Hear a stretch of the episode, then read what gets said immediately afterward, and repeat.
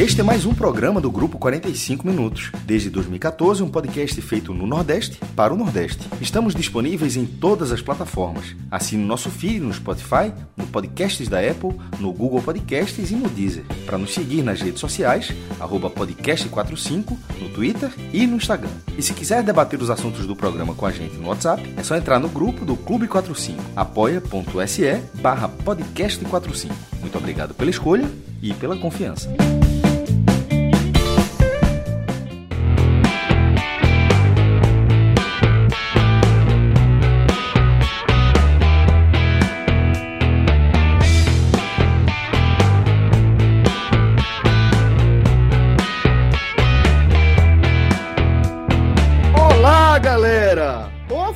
Ano novo, né? Feliz 2023! A gente tá aqui ao vivo nos canais do Grupo 45 Minutos pro primeiro programa do ano, no primeiro dia do ano, velho. É dia de branco, realmente, pra turma, né? A turma vira o ano de branco e a gente já emendou pro dia de branco, pro dia de a gente seguir a nossa, nossa é, conversa, né? Nossa, nossa é, caminhada juntos aqui da nossa audiência. Tô aqui com o Fred Figueroa, tô aqui com o Lula Bonfim e tô aqui com uma galera muito massa que está nos, nos acompanhando aqui no chat. É, desde já, vou fazer uma coisa que Fred não curte muito. Né? É, vou pedir para Fred é, compartilhar aqui com a gente essa conversa mole, né? Pô, Fred, e aí? É que foi de virada de ano? Como é que foi o Réveillon? Você que não, go- não gosta muito dessa, dessa conversinha, vai abrir uma exceção pra gente aqui no primeiro programa do ano. Né? Celso, no primeiro programa do ano eu vou fazer essa sessão, tá? Eu tava primeiro dando uma pesquisada aqui se dia branco, a, a expressão da origem dia branco, e se era uma expressão que poderia já ter sido Conotação Cancelada. racista. uma conotação racista com o tempo, mas porque eu fiquei com ainda você não me deu tempo de terminar minha busca, então daqui a pouco eu trago a resposta. Mas sobre sobre o Réveillon, Mas, pô, se for esse vacilo, só posso. mas eu acho que não é não, eu acho que não é não. Eu acho que não é não não. conhecia. Mas, Mas sempre pronto aqui pra aprender, viu? Mas, Fred, seguindo. Mas a a- no, início da pesquisa não parece ser, não. Mas sobre o meu Réveillon, Celso, eu me mudei para Candeias, né, recentemente. Para quem não é do Recife, Candeias é um bairro de Jaboatão, né, que é uma cidade da região metropolitana, e fica longinho, né, relativamente distante aí do, do centro da cidade, 50 minutos, 40, de 40 minutos a uma hora, dependendo do trânsito. E é uma praia, né? Eu tô né, é, de frente para o mar e teve uma coisa peculiar, um, um certo um certo atrapalho, digamos assim, no Réveillon. Jaboatão fez um Réveillon fortíssimo, assim, extremamente popular, né? Montou um grande palco. Os shows eram de Natanzinho, que é um desses caras desse sertanejo brega. Quem está no chat certamente tem respostas é, melhores do que a minha, definições melhores do, do que a minha para Natanzinho. É, e Priscila Senna, né, que é um fenômeno do brega aqui no Fenômeno. Recife, já, já levou uma multidão Marco Zero numa noite de Ela que era carnaval. musa, eu tô viajando. Ela é ex-musa, né? Ela era musa, Ah. saiu da banda Musa, porque esse nome Sim. Musa é porque ela era da banda Musa, ela era vocalista, Manda musa. né? E ela é gigantesca e, e levou a multidão assim para a praia, tá? Só que o que é que aconteceu, Celso? Tinha duas balsas, inclusive bem pertinho aqui na minha frente, as duas balsas com fogos. E Uhum. aí, tipo, faltando um minutinho, né, pro, pra meia-noite, ela já tinha, ela só tinha cantado uma música, ela entrou justamente no palco para cantar a primeira música, fazer o, o- o- a passagem de ano e seguiu o show, chamou o prefeito no, no palco, né? O prefeito, não, é isso aí, feliz ano novo, vamos para a contagem regressiva, 10, 9, 8, 7, 6, 0. E não teve fogo. Os fogos não, não, Foi não, não. É, veja só, não teve. E aí, Boa Viagem lá longe, explodindo os foguinhos. E olha que Boa Viagem perdeu uma das balsas, né? Eram três, Foi. uma delas afundou. A galera no Independente ficou aquele constrangimento e nada, e nada, e nada, e nada. A galera, muito engraçado que as pessoas com o celular assim apontado para a direção e não via nada. Aí, tipo, algumas pessoas soltavam aquelas bombas, né? Aí a galera vibrava, começa a tirar uma certa onda, né? Da, da situação constrangedora. Ficou ali uns 3, 4 minutos de constrangimento. Aí Priscila Senna tocou a segunda música e, e, foi-se embora. E faz de conta que não tem nada, né? Mas aí eu fiquei pensando, meu irmão, o tamanho dos por primeiro são empresas contratadas, terceirizadas, não é barato, longe não disso, é, é uma é. coisa é, é, é, automática, né? E, e, e, eu disse, e agora? O cara na situação do prefeito faz o quê? Ó, deixa pra lá, a merda cobriu, e vou Meu processar amigo, essas porra. O ano começou é. daquele jeito pra essa turma aí, viu? É, exatamente, eu vai mostrar. Aí, Celso, escuridão, mais escuro demais da noite, quando eu vi um barquinho, velho, numa raça da porra, aí o barquinho tá, tá, tá, tá em direção à balsa. Aí o barquinho chegou ali perto da balsa, aí depois que ele chegou, veio uns dois ou três fogos assim, buf, então esse animal agora vem e não veio. Ai, cacete, velho. Aí o barquinho foi lá, deu a volta. Eu acho que ele começou a disparar manualmente, velho. Sabe? Eu acho que o sistema não funcionou. Eu não sei se ele tentou. É um pouquinho antes da meia-noite. Eu vi um drone indo. Não sei se a ideia era o drone por perto acionar. Eu não sei qual foi o, o caos. Eu sei assim que estourou. Demorou uns 10, 12 minutos para o Réveillon chegar, que o fuso horário né, chegar em Candeias. Mas a sensação que eu tive é que tipo deve ter sido 50%, 40%. Vixe. Foi bem estranho. E aí o seguinte, né? Uma chuva. Eu, aí teve o meu caso aqui, uma chuva, uma chuva muito grande, né, choveu muito no, no Réveillon. Chovia, parava, chovia, parava. E aí a gente tava com aquelas. É, aqui na, na, varanda, tava com aquelas estrelinhas de Natal, né? Aquela luzinha, pisca-pisca, né? Uhum. Aí eu tava. E, e tava quase todo mundo descalço na varanda, porque tinha chovido muito, a varanda tava com muita água, né? Hum. Aí turma, Fred, desliga aí o pisca-pisca. Meio. Pra... pra, atrapalhar, pra não atrapalhar as fotos.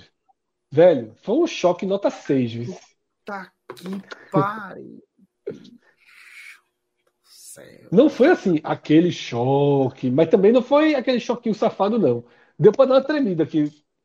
Além do braço, o coração. O cabelo começar um, o ano elétrico, descalço, né? molhado. Elétrico, elétrico, elétrico, elétrico. Aprendeu alguma lição, Fred? Aprendi, nunca mexer com eletricidade com o pé molhado descalço. Eu tinha aprendido aos 5 anos, mas Importante. a idade. Puta merda, bicho, que ideia, pô. Sensacional, velho. Já pensaste? Porra, velho. Já pensaste que foi dessa forma. Quase que foi ser o Fire no colo de Jesus, pô. Aí é foda, porra. Eita, velho. Lula, é, Fred, antes de passar para Lula, vou dizer que é, a turma já mandou aqui, Rafael Oliveira já mandou aqui a mesma é, fonte que eu tinha encontrado do, sobre a expressão dia de branco. É, a primeira que eu encontrei aqui é que está mais relacionada com o dia de trabalho da Marinha, o dia de. É, usar... essa mesmo. Eu já tinha lido, Celso, eu já tinha lido o início dela, mas como tu me chamou, eu estava no meio do texto, eu não quis antecipar, mas era isso. Mas de toda forma, ficou aquele sustinho, porque você tá sempre, a gente tá sempre aprendendo, né? É, a gente tá, é. tá tão inserido do, do, que a gente fala do racismo estrutural, que tá em aspectos que a gente não tem nem ideia, de que a gente não pode deixar de se reconhecer como racista se a gente faz parte de uma sociedade que é racista, e às vezes tem coisas que estão introjetadas já na cabeça da gente e que você não reflete sobre isso e realmente às vezes você acaba cometendo um deslize. De toda forma, a gente tá aqui para aprender, né? É, mais feliz que não tenha sido o caso dessa vez. Deixa eu aproveitar para mandar um abraço aqui do meu querido Lula Bonfim, dizer que para mim é uma alegria estar tá aqui nesse primeiro programa do ano com você, viu, companheiro? E já me conta também como é que foi o Réveillon por aí. Feliz ano novo, Celso, Fred, todo mundo que está acompanhando a gente aqui. É, meu Réveillon foi em família, foi curto, porque hoje, hoje de manhã eu já trabalhei, né? Teve posse do governo do estado, novo governador da Bahia aqui, então eu, eu trabalhei. É, mas não deixei de curtir, não, tá? Até duas horas da manhã eu tava com minha família, é, é, me divertindo, rindo, batendo papo, etc. E, e, foi simples, mas foi divertido. E é isso que importa. É, é, como eu gosto de passar meu, meu Réveillon. Já tive a fase de ir para grandes festas, grandes shows, né? Mas hoje eu prefiro um negócio mais intimista com os meus. É algo que eu, que eu curto melhor.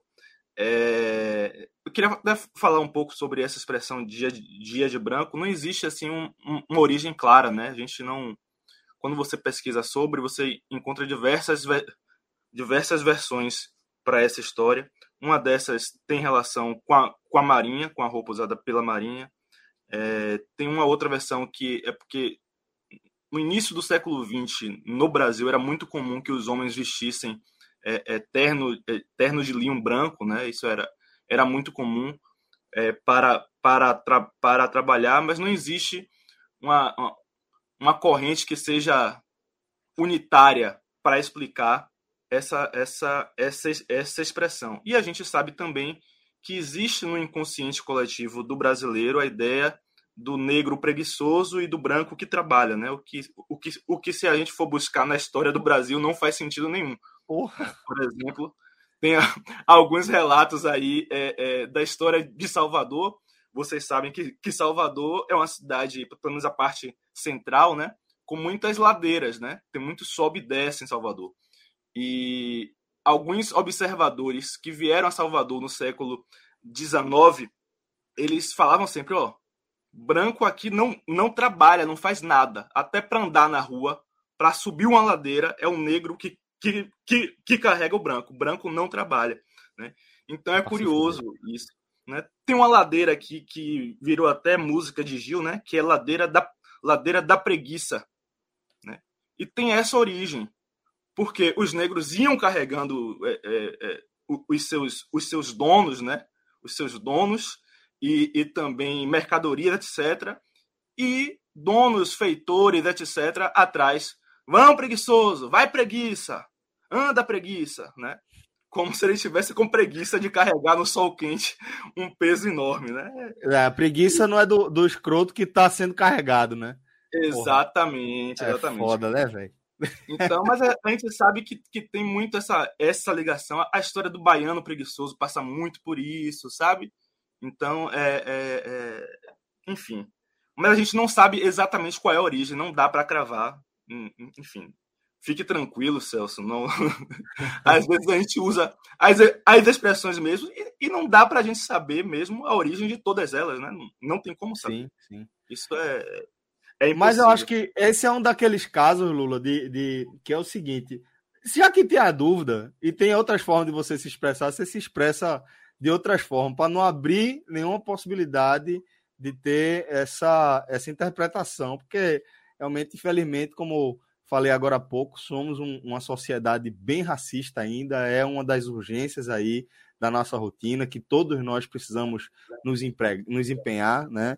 dentro daquela perspectiva de, de que não é, é não basta ser, não ser racista, é uma luta que você realmente tem que participar de formativa dela aí.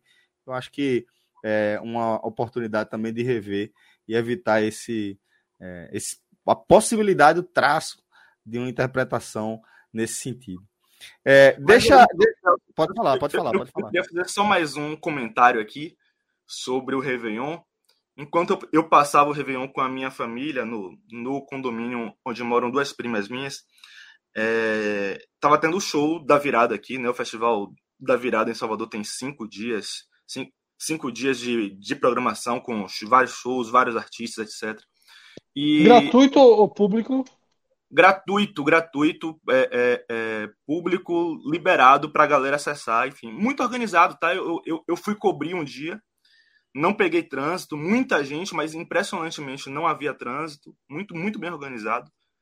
Dá, dá até para para parabenizar a Prefeitura de, de Salvador pela organização. É... E sim, o show da virada do ano foi o show de Cláudia Leite em Salvador, né? E Cláudia Leite não é, digamos assim, uma unanimidade do público soteropolitano. É uma das artistas que eu menos entendo no Brasil de como consegue espaços assim. Porque, ok, casou com alguém muito influente do mundo comercial, mas já deu, né? Sabe o que ela, eu acho? Ela me parece uma artista ela, sem ela público. Surge, ela dá muito certo porque ela, ela principalmente no começo, quando a gente não, não distinguia tão bem a voz da, as vozes das duas, ela chegou com uma voz parecida com a de Ivete, né? Era, era a é, cantora, é. Cantora, que cantava axé, é, que tinha o timbre parecido com o da maior cantora de axé é, é dali, talvez, para alguns, assim, em relação a, a sucesso e a esse na carreira, talvez seja ainda, né? Que é a Ivete. E depois ela surge, vive, é, começa a ter aquele, aquela, a galera que era é, de Cláudia Leite versus a galera que era de Ivete. Aí eu acho que foi sustentando, junto com o que você é. falou, né? É, eu vou deixar, eu vou deixar a Lula é, concluir, depois eu vou, eu, eu, vou trazer. Vou trazer Cláudia Leite para a primeira pauta do ano. Vamos. Ah, menor nunca nunca está na programação. Cláudia Leite, Cláudia Leite vai Daqui ser trazida aqui. Vai entrar no discador. Mas Lula, aonde você queria Desde chegar? Aonde, ela aonde você chegou? Na virada do ano e é, quando ela ia ser chamada, o público começou a gritar olê, olê, olá, lulá, lulá. É. Né? E isso foi interpretado por todo mundo como um, um protesto ou uma cutucada à própria Cláudia Leite. Que foi, né? E que não se manifestou diretamente sobre quem apoiava, mas deu indícios de que talvez apoiasse Bolsonaro, né? Enfim. E o público reagiu de, dessa forma segundos antes dela ser anunciada no palco. Eu queria só deixar isso ressaltado, que Salvador deu essa cutucada em Cláudia Leite. Foi uma cutucada, Leite, pô. Claro que foi, velho. Cláudia Leite é um artista, é um artista é, muito controverso aqui em Salvador. Assim, detalhe, né? É, muita gente fala, não, porque ela não é baiana mesmo, ela nasceu no Rio de Janeiro, em São Gonçalo, né? Só que ela só nasceu lá, ela cresceu aqui, toda, toda a identidade dela é em Salvador. Talvez seja é, dos artistas baianos o do sotaque mais claro de Salvador. Eu acho isso impressionante. Sempre com vogal aberta, sabe? Isso é muito forte. É um sotaque e é dela, é dela, é bem dela mesmo, né? É, é muito marcante aqui. É, e só que não criou esse laço com o público, sabe? Não criou uma identificação com o público de Salvador. Muitas vezes ela lançou alguma música boa que, que, que vendeu, circulou, mas nunca houve paixão do grande público por Cláudia Leite. E agora, nesse momento de baixa do axé, acho que ela perdeu mesmo é, é, é, é todo o seu. Como é que posso dizer? Toda a sua base de público, ficando claro os fãs clubes, que são muito fiéis, muito, muito presentes, etc. Mas o grande público tem uma rejeição muito grande por ela. É, eu vou dizer uma, uma sensação que eu tenho de Cláudia, de Cláudia Leite, né? Ela é aquela peça do axé. Primeiro, o, o surgimento dela ali, eu acho que tá no, no, no, no que Celso trouxe. O axé explodindo, você não precisava ter só uma Ivete, você poderia ter uma Ivete menor. Atendia ao público bem você ter uma Ivete nessa ah, Você tem Cláudia Leite, é uma segunda grande cantora, veio do Babado Novo, assim como Ivete saiu da banda Eva, né? Você tem histórias ali parecidas, né? Pelo menos assim, de daquele. Do, de sair do, do. Fala, Lula. Ah, eu acho que a falsa rivalidade, Fred, ajudou a, impuls a impulsionar ajudou, Cláudia perfeito, Leite também. Tá? Perfeito. Essa, perfeito, essa, essa ideia de que Cláudia Leite e Ivete tinham uma rivalidade ajudou muito a impulsionar. Cláudia, Porque coloca Cláudia lado Leite. a lado quem não, nunca foi lado a lado e não vai ficar marcada na é. história da música brasileira lado a lado, pelo amor de Deus. Não, eu acho que. Só que o okay, quê? Teve aquele momento. É. Ivete é, é muito maior, na minha opinião, é. tá, a maior cantora de carnaval da Bahia e, e talvez do, do, Brasil. Acho ela assim. É, e uma das maiores artistas do país, é, para além de. Palco, além de ela é uma monstruosidade. Eu acho ela impressionante. Canta mesmo. tudo, pô. Canta tudo. É, é. Tudo, tudo. O show dela no Festival Virada aqui, que não foi ontem, né? Não foi no dia da virada especificamente, mas ela fez um show nesses cinco dias e foi um show excelente, mais um show excelente dela. O público ficou enlouquecido. Ela é um monstro dos palcos, um monstro. É um fenômeno. É... é mas aí, a, não, a eu história, à conclusão, Fred. Celso. É, o que, é que, o que é que eu vejo assim? Eu vejo que Cláudia Leite, ela teve aquele começo e depois ela virou uma peça de tão boa influência que ela tá sempre ali. Festival não sei de quê, Cláudia Leite. Aqui no Recife, eu não lembro, eu acho assim, tem pelo menos 10, 15 anos, assim. Talvez tenha um, tenha um DVD que forçaram a gravação dela ali. Acho que ela chegou a fazer um DVD na arena, uma coisa assim, não, não me lembro bem. Não é? Pronto, verdade, teve... É, é um DVD até com, com, com mote de Axé Music, é uma grande homenagem a Axé Music, etc. Verdade. É, e eu lembro que a esposa de Dani Grace teve assim, uma, uma, um mutirão de formas de levar pessoas para lá sem pagar, sabe? Porque ela claramente não tinha público para tal. Aí o que eu quero dizer é o seguinte: antes desse DVD e depois, porque esse DVD tem um, é um capítulo meio solto aí no meio. Eu não lembro de um show no Recife, tipo, Cláudia Leite. Não existe Eu fui para um, eu fui para um em Carpina, que eu acho que ainda era babado novo. Foi a, quando ela lançou aquela É, não, mas aí tá muito bola é, de sabão, um é, negócio desse. é, tá muito atrás. Eu fui para um no, É. no, no Veneza Water Park quando era babado novo. Mas o que eu quero dizer é o seguinte, ela toca aqui. Ela toca aqui. O que eu quero dizer é o seguinte, não tem assim, Classic Hall, Cláudia Leite. Não tem, é, é, sei lá, qualquer outra, mesmo uma casa de show menor. Uhum. Não tem o show de Cláudia Leite. Tem assim, o festival não sei de quê. Aí tem Bel, tem Tiaguinho, tem não sei quem, tem não sei quem, tem Cláudia Leite. Ah, carnaval tem não sei quem, não sei quem. É, é, Eu acho, é. Fred, que também tem a ver com a perda Carnaval, de boa viagem. dos shows de axé, né? Como um todo, né? É, mas ela, mas ela sobretudo. Ela sobretudo. De fato, assim, mas é o que eu tô dizendo, Bel. Bel é a atração principal de um bloco aqui. Uhum. Não dos maiores blocos, mas de um bloco de médio porte, Bel é a atração principal. Desses blocos, né, é, é, que tem essa linha de trazer gente do axé, ou sertanejo ou tal. Bel é uma atração ok. Sim, Cláudia sim. Leite não é. Cláudia Leite, Não ela é. não sustenta nem, tipo, ser a, a, a- como é que chama? É a Frontline, como é que chama o- a atração principal desses grandes festivais? A headliner, né? Me fugiu o nome Headline, do, headline. do primeiro, é assim, do grande headline. da noite. É. Ela não é uma headline. E ela, às vezes, tem um peso como se fosse. Ela tem um peso como se fosse. Ela não é uma headline de jeito nenhum. Ela completa a lista. Você sabe Ela é o Jota que eu. Quest. Ela é o Jota Quest do Axé. Não existe show. É, não existe show de Jota Quest no Recife.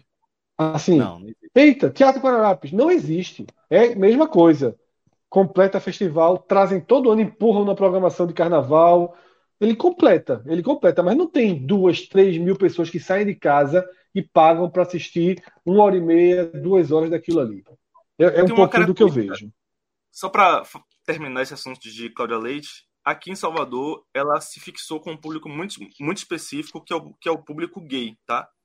Não é nem um público Hum. LGBT, o LGBTQIA+, é um público gay espe especificamente. Um dos blocos dela, né, é um, é um bloco ligado a, a uma boate gay de Salvador, que é a San Sebastian, e, e esse bloco é, assim, abertamente gay, é um bloco gay, que ela é, é, sempre vende todos os abadás, tá? Porque É, um isso eu não sabia. Essa- tem acho que aqui não chegou todo. essa, né? É, vem gente, vem É. gente do, do Brasil todo, etc. E ela tem esse público muito fiel. Em regra, os blocos de Cláudia Leite são blocos é, é, 99% de um público gay, tá? Hom masculino, homossexual. Curioso, eu não- também não sabia, não. Para ser É. franco, para ser franco, eu, é, Lula trouxe duas novidades para mim. Primeiro que tinha um ranço, né? Que havia um ranço, uma resistência do, do público soteropolitano com Cláudia Leite. E segundo, dessa identificação com o público mais é, gay masculino, né? Que Lula falou e que é um sucesso ainda, né? Até hoje. É, eu não sabia. É, deixa, deixa eu trazer um superchat que a gente recebeu, que tem a ver com o tema que a gente está tratando, Fred, e depois eu falo também do, do meu ano novo, tá? Para não sair da pauta. Tem que fazer. tem- a primeira pauta, né? Tem aquela esticada, então. É, Aquiles Reis, Fred, trazendo aqui que ele, ele de 1 e meia da madrugada descobriu o show do Nação Zumbi no Gama, mas morgou. 1 e meia é foda, velho. O cara sair de casa é foda. Aqui ele aí- mora em Brasília ou tá em Brasília pela posse de Lula? Daqui a pouco ele fala pra gente. Acho que ele vai responder rápido aqui, inclusive. Que pelo, pelo que eu vi, ele tá acompanhando a gente no chat. Ah, é de onde mora aqui em Brasília pro Gama dá mais de 20 quilômetros. Veja, pra É. mim é uma ida é, pra Zona Norte. Pegar Na a pra lá Zona no Oeste. portão, né? Pra Zona Oeste. Chega em Camaragibe. Eu acho que aqui seria tipo do, do farol da Barra pro aeroporto de Salvador, quase a cidade toda, viu? É, é foda. É, e aí o seguinte, falar também do, do, do meu Réveillon, e primeiro dizer que é, eu e Sofia, a gente nunca. A gente teve um começo assim, o primeiro Réveillon da gente foi uma tragédia, e o segundo, o terceiro e o quarto também. Deu muita coisa errada. O primeiro. eu perdi a carteira, não sei o quê, né? É, pronto, perfeito. Porra, Fred, foi um gigante agora, que nem eu tava lembrando desse aí. Mas. Foi, é, perdi a carteira. Deixou em cima do primeira... carro. Vou... Perfeito, perfeito. A primeira foi assim. Ele contar logo essa que o Fred contou, que foi o quarto ou quinto, sei lá, é, Réveillon que a gente passou junto. E aí. É, eu fui, eu morava né, com meus pais, onde meus pais moram ainda, fica atrás do Hospital da Aeronáutica, né, que é comecinho de piedade ali. E moravam dois, dois quarteirões para trás. E aí, naquele dia, né, dessas que a gente já não se animava muito com, com o Réveillon, a gente fez, velho, bora ver quem tá disponível aí, bora juntar uma galera e bora ver se a gente aluga uma barraca ali no, na frente do, do, do Hospital da Aeronáutica que a gente vai. E a gente foi, eu fui de tarde, né, é, juntamos uma galera, eu fui de tarde para fazer a reserva. Até hoje eu lembro, tinha 600 reais na carteira, velho. E fazia, porra, isso aí tem mais de 10 anos. E, ou cerca de 10 anos. E 600 conto era 600 conto. E eu realmente perdi, deixei a carteira em cima da, da. Paguei metade da barraca e deixei a carteira em cima do carro quando fui sair. Na verdade, não, deixei meu carro lá. Eu deixei meu carro lá. Eu já fui e deixei o carro estacionado. Essa era a ideia. Eu levei o cooler com, com já com gelo, com as bebidas dentro, deixei estacionado na frente de onde a gente ia ficar e voltei andando para casa. Só que aí nessa eu deixei a carteira em cima do carro e bailou aí a outra metade do, do pagamento. Prejuízo do caralho. A primeira foi, pô, é, tava na casa da minha avó, né? É, com a família toda, aquela coisa, e faltando uma hora mais ou menos para os fogos, minha avó morava em Boa Viagem. Morava, deixa eu dizer, a uns cinco quarteirões da praia. E aí, é, faltando uma hora, deu 11 horas, eu saí com Sofia pra gente encontrar os amigos dela na avenida a gente ficou parado, velho, no trânsito. Uma hora, meia-noite, Sofia chorando do meu lado. Eu falei, velho, bora pelo menos sair do carro para ver os fogos. E a gente fogos da conselheira guiar, sabe? Assim, com o carro parado no meio da rua, você completamente vai ver que merda, velho. E aí, Sofia chorando pra caralho. Pronto, esse foi o primeiro EBO. E desde então, bicho, era só essa fuleiragem. E aí, de uns anos pra cá, a gente começou a, a, a ter uma, uma, uma resenha de diminuir muito a expectativa da gente em relação a Réveillon. E vamos, vamos no que dá, vamos no que dá. E hoje, e dessa vez, foi, foi assim: a gente ia passar aqui em casa, com os amigos da gente que tinham passado no passado, né? Nessa de chamar em cima da hora e a galera vir ser massa.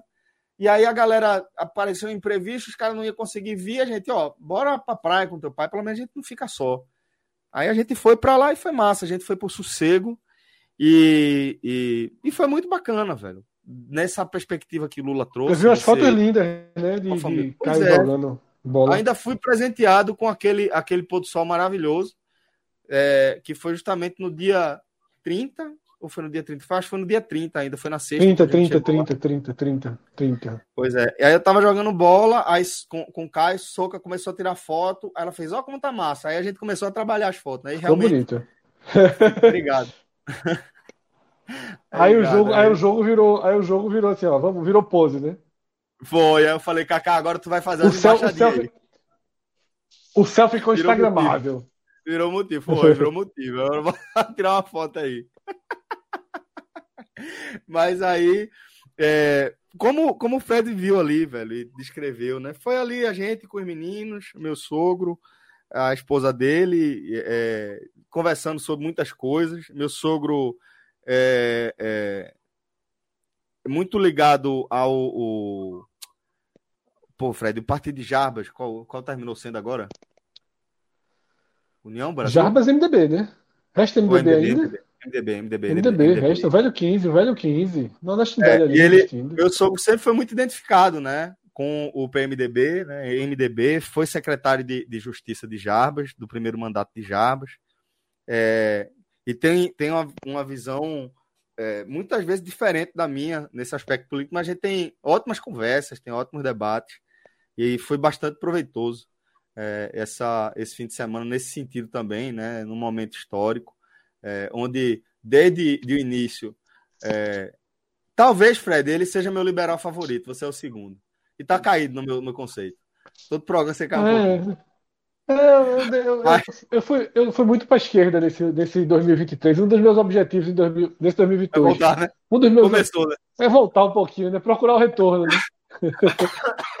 Perguntaram aqui no chat, viu? Mais cedo. Já vou até trazer. Perguntaram, perguntaram, perguntaram. E olha o valor do chat. É. Trezão. 13, o 13. passado, perdemos o camarada Fred ou a resenha da faixa deu uma segurada? Seu, seu save A resenha da faixa deu uma segurada. A resenha da faixa deu uma segurada. Não, tipo. Não, acho que é o dia todo, ah, sim, né? É bonito. Aquele tá teatrinho que armaram para receber achar. Vamos falar disso é. depois. Mas a turma sabe fazer. Ó, fazer, a turma sabe. O teatrinho, fazer a turma chorar, fazer a turma rir, o homem é bom. É bom. Pô. Vamos ver. Todo mundo de barriga é bom, cheia. É bom, é bom. Sorrir, pô. Não, e aí, o vice é melhor. Eu, o vice, o vice, eu vi uma tuitada do caralho, pô. Foi assim: me diz aí qual foi a cor de calcinha que tu virou o ano de 2021, porque foi. Pô. Eu vi. É muito boa, é. é. Mas depois a gente comenta, porque tem, uma, tem um tema bom. Quando a gente chegar na posse Lula, sobre, sobre essa relação com o Alckmin, tem um tema bom. Olha, só para fechar seu Réveillon, eu vi uma foto do seu sogro ah. aqui, viu? E aqui eu domino. Tô vivendo Foi? disso agora. Oi, eu vi ele, ele no, no teatrinho de gamão ali com o Caio. Foi, foi, foi. Caio gostou que só, ficou feliz só. Ganhou, ganhou do, do, do, do avô e ganhou de Tata também, que é a, a esposa do meu. Então, do meu irmão, então. Perdeu de mim. Então, tá, acabou o desafio aí, pelo amor de Deus. Acabou o desafio, né? Acabou o desafio. Olha, Celso, falando em praia e Réveillon, recebemos o, finalmente né, os primeiros sinais de pedido de, de ajuda, né? Vamos identificar, então. Vamos fazer a leitura. Vamos, tá? vamos. É, feita a turma patriota aí que fica fazendo leitura. Seria muito bom. Pedro, Pedro tá aqui na live, tá, né? Nosso amigo Pedro, Pedro Coque, pronto. Ele deve, ele deve entender de decifrar. Vamos precisar dele agora, decifrar símbolos, né? Porque recebemos aí imagens, recebemos imagens, tá? do nosso amigo Veja. Cássio aí. Eu acho. Pode dar um zoom? Acho, pode dar um zoom, Clima? Eu vou dizer o que é que eu, o que é que eu vi dessa foto. Isso para mim é um SOS, tá? Esse frisbee é o O e você pode ver que tem um S aqui rabiscado na areia Não. depois aqui dele. Tem a curvinha aqui, isso é um segundo S. E eu acho que tem um S ali nas nuvens também, ou o barquinho ali tá fazendo S. Eu acho que isso aí é um SOS, Fred. Esse frisbee vermelho aí, eu também acho que é uma mensagem. Tem alguma coisa aí codificada. Uma boia, talvez, para ele voltar. Vida, né? Exatamente, exatamente. Porque Cássio não é um ambiente. dentro dessa boia aí. Não é um ambiente que Cássio sobrevive bem, né? Não, de jeito Essa bermuda, essa bermuda jeans aí molhada.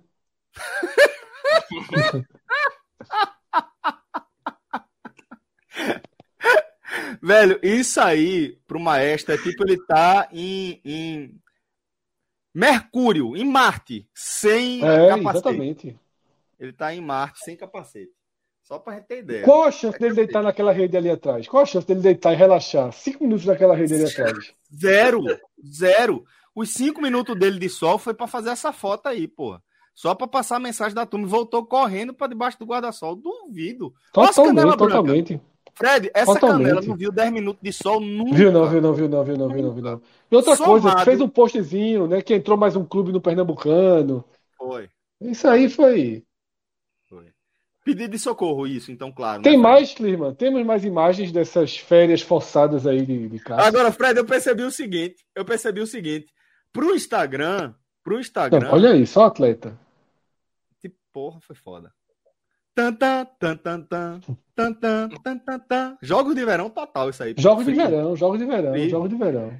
Agora, é, é, eu percebi, Fred, que ele mandou uma foto pro grupo da gente, eu tirei uma onda e essa foto não foi pro Instagram, não. É, é, foi, é porque a gente só tá botando o que foi liberado pro público, né?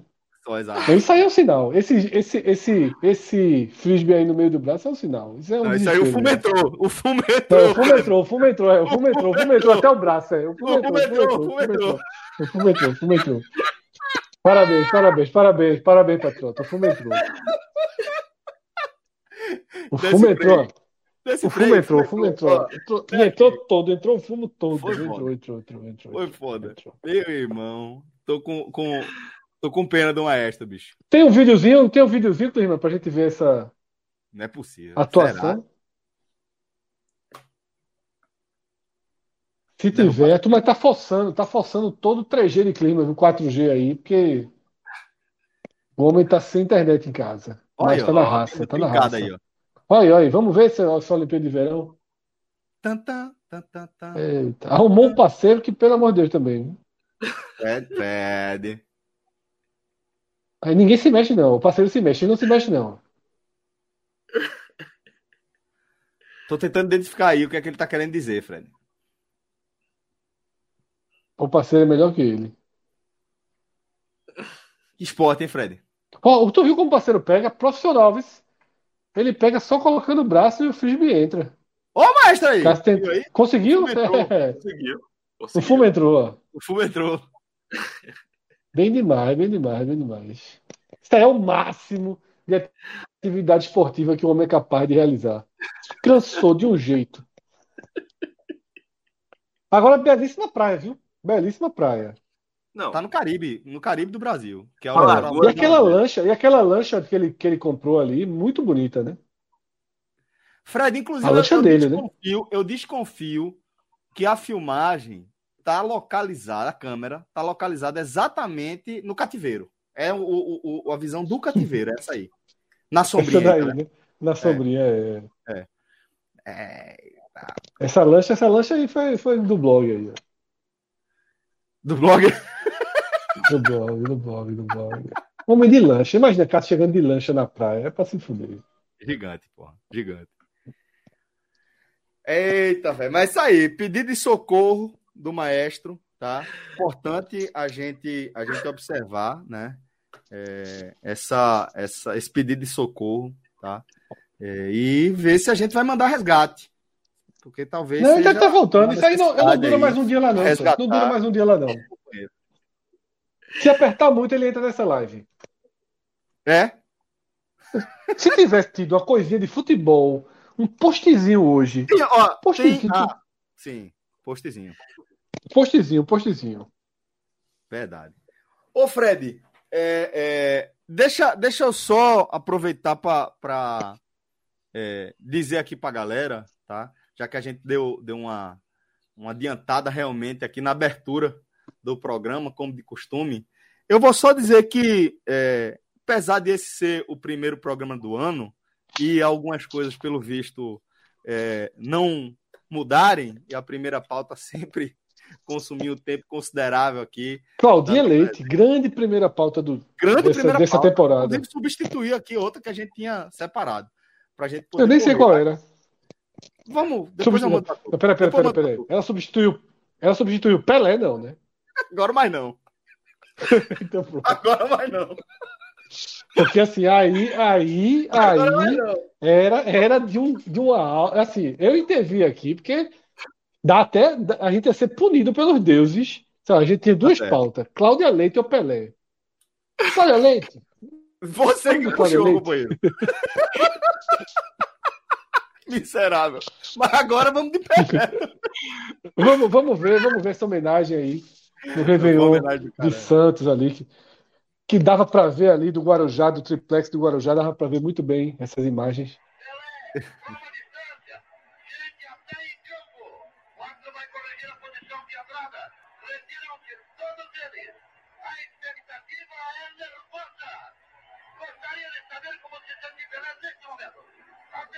Para quem está acompanhando a gente aqui é, no, em formato podcast, a gente está vendo uma homenagem que foi feita no céu de Santos com drones. Show de Acabou drones, né? aparecer, é, acabou de aparecer o número mil, né, se formando. E agora uma imagem de Pelé beijando a Júlia Ginê, taça que ele conquistou, o tricampeonato, o único tricampeão do mundo, o rei do futebol, é, que nos deixou, né? E, e assim, eu, eu conversei com pessoas diferentes desde a notícia da morte de Pelé, e é impressionante como foi unanimidade. Todo mundo com quem eu toquei o assunto falou que se emocionou.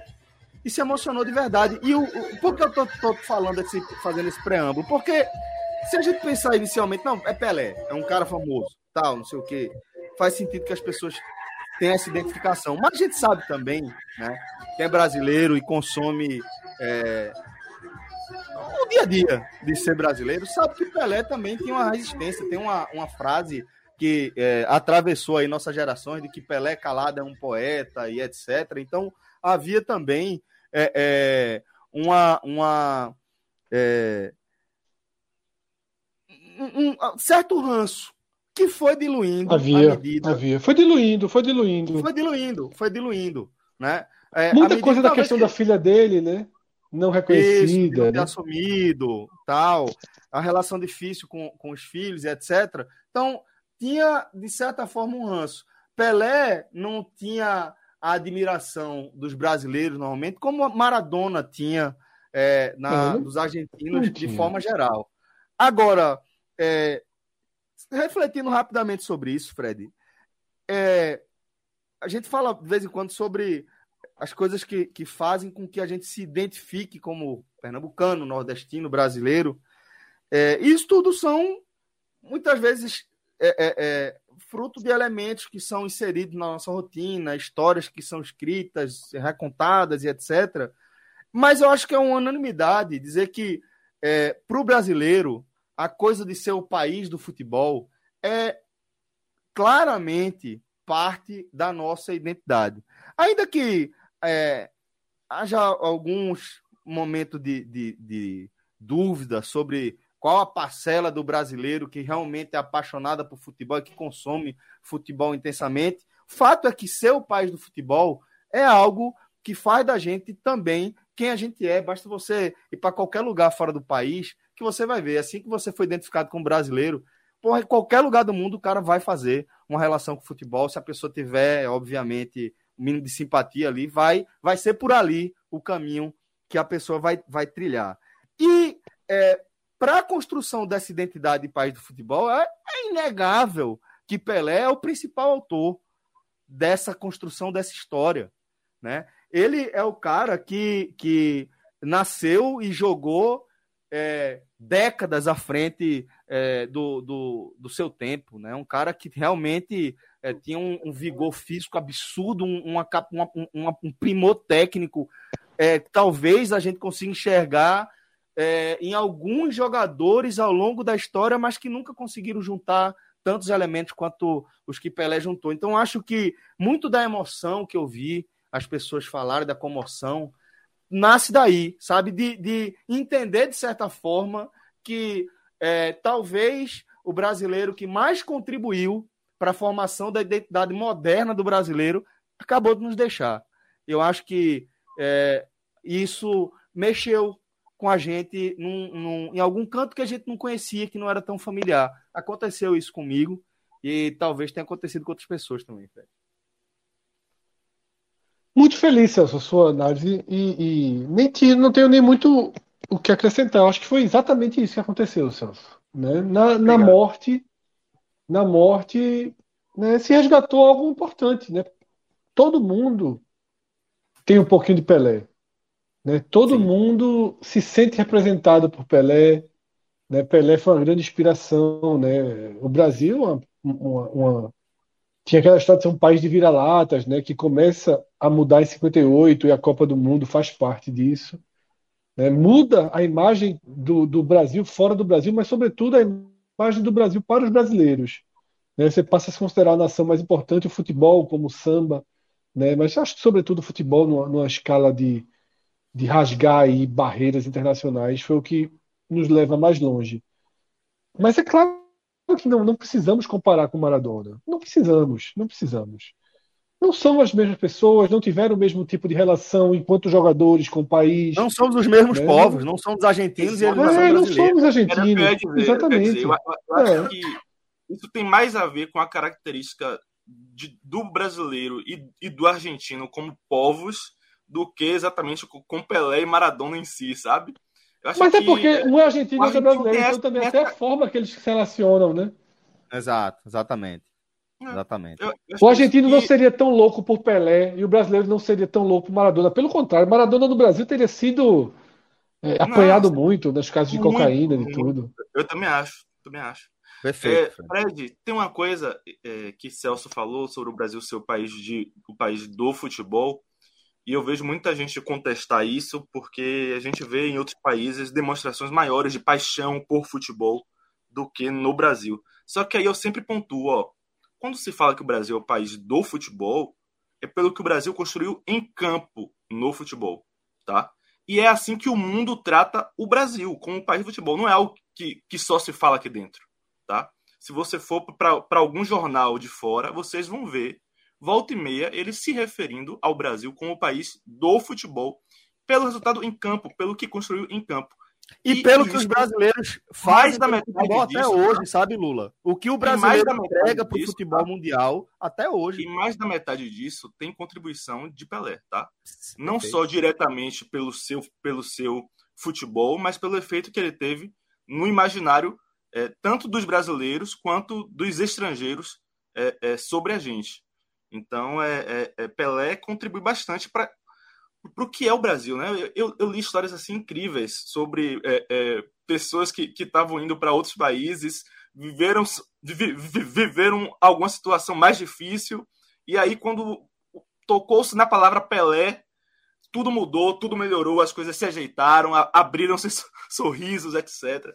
Então, é, é, esse é o tamanho. Eu vi um texto de Veríssimo esses dias que ele resgatou também, Lula, nesse, nesse sentido. Ele falando de uma chegada dele à Turquia é, e faz uma descrição é, de como era tenso o clima, né? De como ele sentiu em algum momento que ele poderia é, ser, ser preso, ser detido, né? Por, por estar sem o passaporte. E aí, quando vão para checagem assim, a galera pergunta: você é argentino? Aí ele fez brasileiro. E aí, tudo mudou. De repente, a galera tava sorrindo, tava falando de Pelé, tava falando de futebol tal. E é isso que, que é, é, a contribuição que às vezes a gente não consegue é, ter nem ideia muito clara. Antes de a gente tirar a pauta, Fred, é, pintou aqui para mim no, no, no StreamYard, já estou vendo uma foto engatilhada, tá? Que, pô, valiosíssima. Vamos trazer aqui, aqui para a tela. É, Celso. E é, pronto, tem até um pouco a ver também com o meu Réveillon. Porque é, essa minha história, essa minha entrevista com o Pelé, ela... A gente está vendo aí na tela a, uma foto é, de uma matéria que Fred é, guardou aí, obviamente, porque entrevistar Pelé não é todo dia, né, Fred? Pronto, é justamente isso. Eu não guardei essa matéria. E eu não tenho. e eu não tenho a foto, não tinha matéria, não tinha absolutamente nada assim dessa matéria. Isso foi numa revista. Né? Isso aí não é matéria, isso aí, pelo que eu me lembro, é tipo o editorial da revista, o editor escreveu, né? Era importante para a revista, era uma revista que existia aqui no Recife chamada Resenha, deve ser 99, por aí, né? 99, o pai de Cláudio Santana ali no fundo? Isso, né? E o meu filho, né? Entrevistando ele. Mas eu não tinha, não tinha, eu não tinha guardado, tá? Tinha uma chance da minha avó ter guardado, porque minha avó no início guardava todas as coisas. Vó, assim, saiu uma notinha, tu escreveu uma notinha, e aí cortava, guardava. Né? Tinha muito isso. Mas minha tia achou essa foto né, no celular dela, assim. Nessa Nossa. qualidade, ela mandou para mim no dia 31. E aí eu, eu, acabei postando, né? Porque eu entrevistei Pelé, foi o seguinte, Celso, essa entrevista. É, chegou uma, uma notícia para mim, né, uma informação de que ia ter um show, né, de, acho que é a Síria, né, o nome da esposa dele. Eu acho que é a Síria. É, é a ia Ter um show. Ela estava com a história de, de virar cantora gospel ia ter um show dela no Teatro Guararapes. Então, que poderia ser que Pelé viesse. Poderia ser que ele estivesse aqui. Aí eu fui. E pode ser, o cara vai, né? Aí assisti o show todinho. E quando terminou o show, fui pro. Fui pro camarim, né? Crachá, entrevistar a Síria. né? pra, como imprensa ali. Acho que só tinha eu e, e, e Padre Cláudio ali atrás. É... e aí, é, é... Pelé apareceu, né? Pelé apareceu e... e aí estragou aí, a pauta, que... né, Fred? É, exatamente. E aí, eu... É... para mim, eu estava até falando isso no Twitter, Celso, é muito de cabeça para baixo na ordem dos fatores da minha carreira, que eu acho que eu não tinha entrevistado fora assim, do telefone cinco pessoas ainda, eu acho. Eu não tinha nenhuma experiência, assim. E logo já foi Pelé. E aí, quando ele aparece, ele diz o seguinte: ó, pode falar, pô, Pelé, pode dar entrevista. Ele posso, só que em respeito né, ao show da minha esposa, eu não vou falar de futebol, vou falar do show. Aí, não, tudo bem. Aí eu perguntei, né? Pô, como é foi o show tal? a pergunta que eu podia fazer, né? Aí ele falou, tal, não sei se eu fiz uma segunda pergunta. Se a segunda foi a terceira. Aí a terceira, eu tirei uma, um gancho muito bom. Eu disse, é importante saber, você fez sua carreira, né? É, porra, o maior de todos. E agora está tendo prazer de ver a família, né? Ter espaço, né? Já hoje, sua esposa, já aconteceu seu filho, né? Que tá, foi goleiro dos Santos. Entrou futebol e depois, pronto. Aí, no momento que ele falou de, de, de, de Boa saída. Né, do filho do futebol, e aí ele respondeu mais algumas perguntas sobre futebol sem problema nenhum. E eu até escrevi isso assim: a minha sorte é que ele era muito generoso, né? Muito educado, né? Ele era muito educado, muito generoso e não, não fiquei mais nervoso do que ele deveria ficar. Né, e conseguiu fazer a entrevista. Claro que não foi, oh, que grande entrevista, que grande história. Geneton, né? É, não, não, poderia ser, né? Mas aí fica o registro. Eu também lembrei, João escreveu algo, João postou, quando o Pelé morreu, uma foto de uma fita cassete. De um áudio de uma coletiva que ele foi com o Pelé. E ele disse que não pediu para tirar foto porque tinha aquela história de jornalista novo, é assim, né? Pô, eu tô trabalhando aqui, eu não posso misturar as coisas. E foi meu caso aí, né? Custava nada ter dado stop no gravador e disse, fazer uma fotinha aqui, por favor, não custava nada. Custava. Mas eu não fiz. Fred, muito massa a história, obrigado mesmo por compartilhar, achei, achei massa. É, agora, é, depois dessa, dessa é, entrada rápida aqui, né, muito aquém do, do tamanho de Pelé para tudo que a gente está falando, mas é, vamos, vamos girar a pauta, né? É, e falar rapidamente aqui para vocês que, que é, para a gente, pô, tá sendo muito massa, né? Começar o ano de 2023 já fazendo um programa ao vivo, tá? Já nesse, é, nesse novo formato, né? Com, a, com o qual a gente tem é, tratado né, a nossa produção de conteúdo, né? algo que começou ali é, dentro da pandemia e que, quando a gente foi ver, já era é, realmente o nosso dia a dia, já era a nossa rotina. E esse programa aqui abre a décima temporada do 45 Minutos. Né? Dá para fazer as contas rapidinho, não, não, não é, apesar de a gente ter que começar em 2014, é justamente isso, né? Temporada de 2014 foi a nossa primeira temporada e agora a gente está na nossa décima temporada. Vamos completar nove anos ainda é, de, de projeto é, em 8 de abril, mas já estamos aí na nossa décima temporada. Já falei, Fred, já elogiei aqui algumas vezes a sua seu talento para criação é, de, desse material visual, tá? E esse ficou muito legal, velho. Inclusive essa linha do tempo aí dos nossos das nossas logos, né? Até a atual. 10 temporadas de 45 minutos, companheiro. Verdade, Celso. E um grande desafio, né, pela frente, que é se reinventar, né? Eu acho que em 2022 foi o ano que a gente começou a sair da zona de conforto, né? Nós somos um, um, projeto que nasceu como podcast, que ainda temos a maior fatia do nosso público no formato podcast e é, até por um pouco de, de, mudança de foco nosso, a gente nem, nem tinha se atentado para isso, né, de que ainda havia, acho que duas vezes mais pessoas nos ouvem do que nos assistem aqui. E isso é importante, até para dar um, um, um norte, né, para que a gente entenda como entregar a nossa, nossa produção. produção. Mas, mas, hoje a verdade é que o Grupo 45 Minutos ele é né, para muito além né, do, de um podcast, mesmo de uma live. A gente faz. Tem frentes aí que o público nem conhece, né, e a gente produz aí diariamente para essas frentes. Acho que o público vai conhecer, pelo menos, é, é, uma delas, né, muito em breve. Mas é isso, Celso. É um projeto que, que ganha corpo e que nos faz experimentar outros caminhos. A gente, assim, enquanto grupo de comunicação né, independente, né, a gente foi com a foice, assim, abrindo caminho no meio do mato. Né? Era Muita gente mato. veio atrás. Era, era tudo, tudo mato. mato. É, e hoje vários canais tipo, são maiores que a gente. O próprio Gabriel, né, do Raiz Tricolor, para mim é o maior de todos os exemplos, né? Sim. É um cara que, que na forma, na, na, na a tese, né, de, de, encerramento de curso dele foi o nosso podcast. Hoje ele tem um canal que tem mais audiência do que a gente aqui no, no YouTube. Não sei como é que ele anda ainda no, no na relação YouTube podcast, né? Mas, enfim, é, são caminhos, a gente sabe, né? É, é, o quanto a comunicação direcionada para um clube é diferente do nosso papel, que a gente ainda abraça essa questão de fazer um jornalismo mais jornalismo, né? Claro que, porra, com variações, com brincadeiras, com games, mas essa temporada 10, Celso, ela vai começar. Ela começa hoje, na verdade, e é claro que não vai ser hoje que todas as mudanças vão ser conhecidas. As mudanças vão ser graduais, lentas, mas a gente tem programa aí né, a semana inteira. Nossa regra, nossa promessa para o público daqui para frente é a seguinte: de segunda a quinta tem programa Aconteça o que acontecer.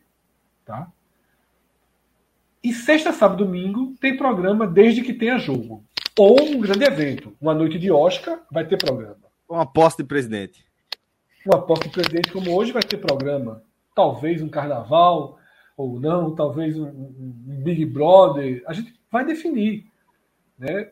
Mas jogo sempre tem no domingo, então cá entre nós todo domingo tem programa.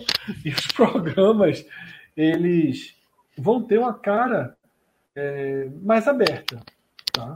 vão ser programas em que em que vão trazer um pouco do, disso que a gente está fazendo hoje do Agamenon, só que aí vai ter quadros, né? A gente vai estar com as vinhetas novas ainda né, sendo apresentadas, espero que ao longo da semana, tá?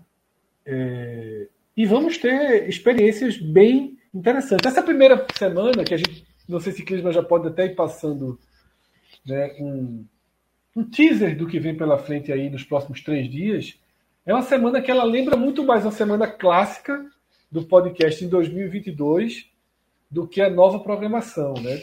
De, pela, pelas, pelos jogos da semana ficou um pouco desse jeito, né? Mas na segunda-feira, Celso, a gente tem né, um, um, raiz, raiz mesmo, tá precisando, faz tempo que a gente não, não tem o um raizaço.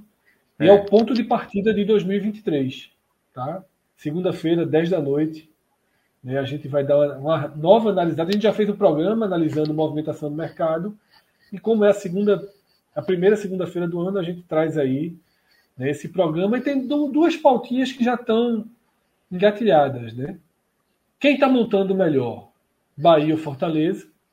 Quem está montando melhor? Ceará ou Esporte? Vale jogar uma lupa aí no Vitória, mas eu acho que o Vitória está abaixo dos dois na montagem, então nem tem tanto essa essa polêmica, né? Santa Cruz e Náutico fizeram amistosos jogos treinos bem preocupantes, né? Vamos trazer um raio-x disso. E a Copa São Paulo, que, queira ou não, eu acho que é uma grande atração desse momento. Todo mundo assiste.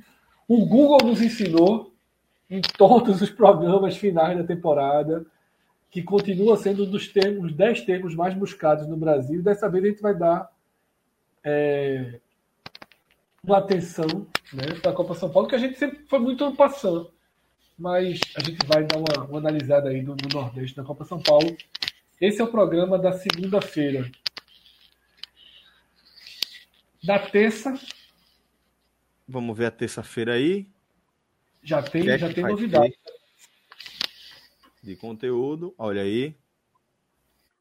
Na terça. Agamenite. É, Agamenite, né?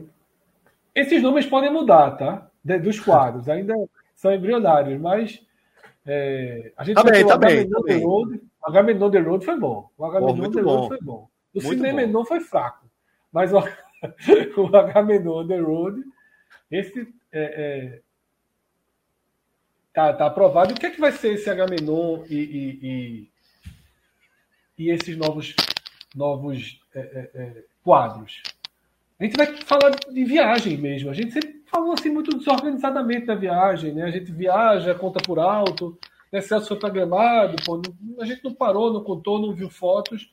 Né? Cássio Cardoso está prometendo aí na terça-feira se juntar para trazer né, a experiência dele off, né, na medida do possível, obviamente ele está na Copa do Mundo, mas off Copa do Mundo, para falar um pouco sobre o Catar. Outra mudança, Celso, no Cinemenon ou se a gente melhorar esse nome H ao longo aí Movies. da temporada. H Movies, H Movies. H é porque fica tudo em inglês, né? Meu medo é esse.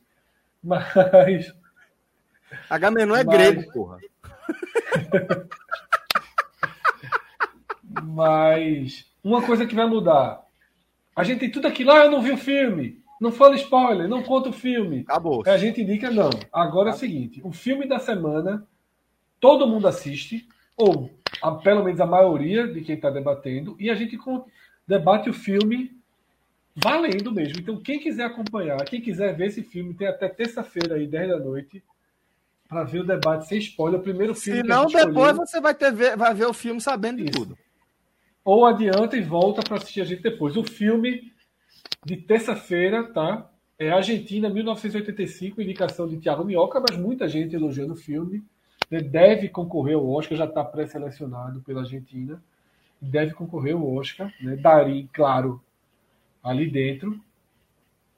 E, e vai ser o filme da semana. Pode ter semana com dois filmes? Pode. Vai ter série? Vai. Mas de início aí a gente vai abrir com a Argentina 1985. E aí pode ter, vamos ter exceções sempre, se tiver notícias importantes, vai ter o HM News, as indicações, o Esse aí, HM News é continua. Então, as coisas seguem. E aí, outro exemplo, Celso, para as pessoas entenderem a programação. Vai ter jogo da Copinha na terça? Vai. Então, ali na abertura do programa, a gente já vê um plantãozinho, já passa o que é que houve né, na Copinha. Aquela horinha e meia. Uma hora e meia ali na abertura da Gamenon, uma hora e 45 para analisar esporte e volta redonda aí. na terça-feira da Copa São Paulo. É isso. E Essa tem a mais- terça-feira. É, a gente ainda colocou mais um dia, até a quarta a gente foi, né? Vamos E na ver, quarta? vamos dar uma olhada aí. Na raça aí, nosso querido Na Clisma. raça, na raça. Clisma tá como pode. O pré-guia da Copa do Nordeste, né? É um pré-guia porque é uma- ainda, ainda é a fase eliminatória da Copa do Nordeste, a gente não vai trazer aqui, não vai se debruçar demais, né, sobre, não vai ser um, como, como foi aqueles nossos audioguias, videoguias, mas vai ser um pré-guia importante, vamos debater a Copa do Nordeste esse ano, tem mudanças, né, tem questões abertas, importantes, inclusive, e tem na quinta-feira uma rodada eliminatória abrindo o calendário do futebol profissional do país, né? Não tá aí, a gente ainda não tem a artezinha da quinta-feira, mas obviamente Mas, na quinta-feira o programa vai analisar esse, essa rodada de jogos eliminatórios, né? Com a volta do Santa Cruz à pauta, né? Felipe não é sei se Felipe volta. Deve voltar, né? Tem que voltar, né? Se não voltar, vai também voltar quando? né? Se não voltar, Vitória volta quando, né? Nessa, nessa quinta-feira, o Vitória joga contra o Cordino. E o Vitória Isso. também perdeu. O Vitória perdeu um jogo treino que fez contra o Atlético de Alagoinhas na semana passada, tá? Perdeu, tomou 1 a 0 se eu não me engano. Tá, 2 a 1. beleza. Resumindo, tá, beleza. Ah, beleza. Uma joinha. Complicado. E copinha, isso, galera. copinha aí, sempre copinha, tá? Pacini tá dizendo que vai ser setorista da copinha. Sim, E sim. plantão copinha fixo aí essa semana. Até porque com o Bet Nacional eu trabalho forte na copinha. Tá? Então, Especialista. sigam. Maestro mandando um abraço pra gente aqui. o grupo. O grupo. É?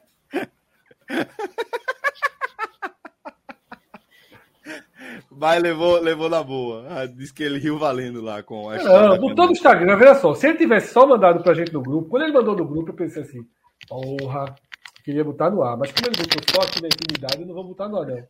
Quando eu vi no Instagram, eu disse, peraí, menina. Peraí. Oxe, é nosso, é público. Ai, velho, muito bom.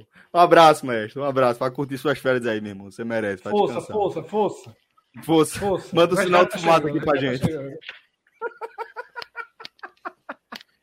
Mas é isso, velho. Vamos lá. É, agora vai começar o programa. Agora. O Agora. fumetor, ele deve ter gostado. O fumetor, o. O o. Eu acho que ele não chegou aí ainda, não. mas Vai chegar já já.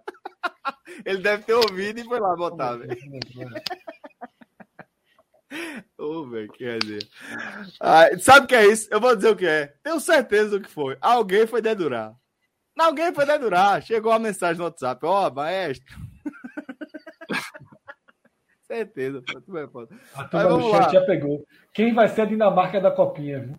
de Pacini. Puta que pariu. Ele vai chegar, ele vai, ele vai vir com a história dessa. Ele vai vir, olha, o Cariacica esse ano tá vindo muito forte. oh, muito bom, muito bom. Ai, vamos embora. Vamos lá. Agora a gente vai abrir é, a pauta do nosso programa, não é, Zé? Né? A gente tá aqui já na, na fuleiragem há uma hora e, e, e dez, e agora a gente só vai falar do nosso HM News. Mas na prática, é o motivo pelo qual a gente abriu aqui é, a live, né? Antes de tudo, não teria é, programa é, nesse, nesse primeiro de janeiro, né? Se não fosse é, talvez, bem não, não fosse o momento mais simbólico aí da nossa redemocratização, né? Ou é, desse período da nossa jovem democracia, tá? É que a gente está falando da terceira posse de cerimônia de posse de, de Lula como presidente do Brasil.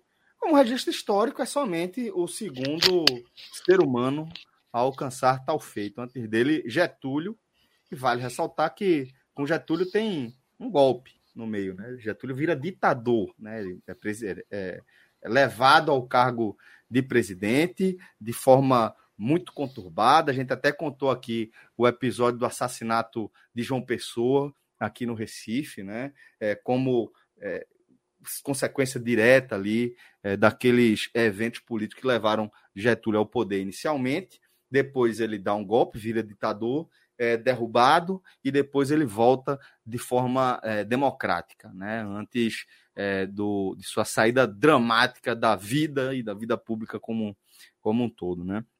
E agora a gente viu Luiz Inácio Lula da Silva. Nunca deixa de me, de me chamar a atenção, Lula, o fato de ser um metalúrgico? Um cara que começou no chão de fábrica e que deu seus primeiros passos da, na, na, política é, dentro desse ambiente, um ambiente é, muito específico e muito importante também, né, é, para o que a gente fala de redemocratização. É, antes de a gente começar a ver manifestações sindicais ali em São Paulo, né, é, a gente teve algumas manifestações em Minas Gerais, também é, de, de é, operários da indústria né, de Minas Gerais e depois é, ganhou também é, volume, ganhou corpo o movimento sindical do ABC Paulista, de onde Lula se origina. E o fato é que é, depois dessa, dessa é, dessa, dessa caminhada toda, eu até acabei pulando uma, uma, pauta aqui, mas depois a gente traz. Até peço desculpa, Fred, que ele tinha me indicado aqui, acabei que eu esqueci. Mas já que a gente já entrou aqui nesse tema, é, Lula, vamos trazer aqui né, as nossas primeiras impressões tá, sobre é, a posse de Lula. Né, é, um, um, uma posse que eu não lembro de ter visto uma que tinha tanta expectativa, né? É, a anterior talvez fosse justamente a de Lula, né? Quando ele vence ali em 2002 e sobe a rampa, né? De forma muito emblemática nesse contexto. Agora Lula é muito mais do que eu falei, né? Lula é o ex-presidente que mais fez aí é, pela, pela, pelos pobres no Brasil. Foi um cara que teve um, um, um programa mais eficiente de transferência de renda da história do, do país, é, e que ele é preso num contexto muito específico, que a gente já analisou diversas vezes aqui, dentro de todos os erros e acertos ali da Operação Lava Jato, e volta agora, vence uma eleição marcada é, por, por aviltamentos aí à democracia, marcada por é, atentados claros, tá? A nossa, a nossa liberdade e ameaças reais ao nosso futuro, onde houve uso da máquina como nunca houve, de forma tão desregrada e tão massiva, né? É, a quantidade de, de absurdos que foram cometidos e possivelmente que pode ser que eh, sejam colocados na caixinha ali de, de crimes, de, de, transgressões ao longo dos próximos meses e anos. A gente vai acompanhar os, os, desdobramentos de tudo que a gente viu, mas o fato é que foi uma eleição duríssima, Uma eleição onde, o, pela primeira vez, o, um candidato à reeleição perdeu. E, dentro desse contexto, Lula, que eu acabei de apresentar. Para agora, a gente vê uma cerimônia absolutamente simbólica. A gente vê aqui as primeiras imagens, né? Ele ainda no, no Rolls Royce, é, ao lado de Janja, de Alckmin e de Lu Alckmin, em carro aberto, Lula. É isso, eu acho que é mais um ato desse épico nacional que é a história de Lula, velho. É impressionante. É, é, você narrou basicamente aí é, é, a origem política de Lula, mas se a gente puxar ainda antes disso, a, a, a origem de Lula no sertão de Pernambuco, uma origem super pobre, e ele vai para São Paulo é, num pau de arara, né, a, atrás de um pai que lá já tinha uma outra família. Né? Então, é, é, primeiro que isso é, é, é, é, muito significativo do que é o Brasil. Né? Essa história provavelmente aconteceu com outros milhares de brasileiros. Né? Então, Lula é mais um brasileiro nesse, nesse, nesse sentido mas ele também é especial porque daí saiu um presidente da República, eleito três vezes. Tá? Ele que idealizou e fundou o maior partido do país. O PT é o maior partido do país para o bem, bem e para o mal. Tá? O PT é o partido que ganhou é, três eleições presidenciais, tá? que em, em, é, é, de 89 para cá, em todas as eleições, teve ou o primeiro ou o segundo colocado. Tá? É o principal partido do país, idealizado e fundado por essa pessoa é, é, é, que, como ele gosta de falar, né, não tinha um, diploma universitário, mas que fundou o principal partido do país e agora é eleito pela terceira vez presidente da, da República. É, é, eu acho que é mais um ato de um épico nacional. É um épico nacional. A história de Lula é um épico nacional. O cara que estava preso até poucos anos atrás, tá? Ele que, que preso, ele basicamente converteu o, o carcereiro a ele. Foi chefe da, da segurança de Lula. O policial, é, é, é, o, o, policial federal, que era o carcereiro dele, virou chefe de segurança de Lula durante a campanha. Né? Então, é, é, é essa figura é, cheia de, de, de nuances e até contradições que pela terceira vez, pela terceira vez, se elege presidente da República do país. E, e hoje, é, com, com um gostinho especial para ele, pela reviravolta, né? Pela, pela grande mudança é, é, que, a, que aconteceu na vida dele nos últimos anos.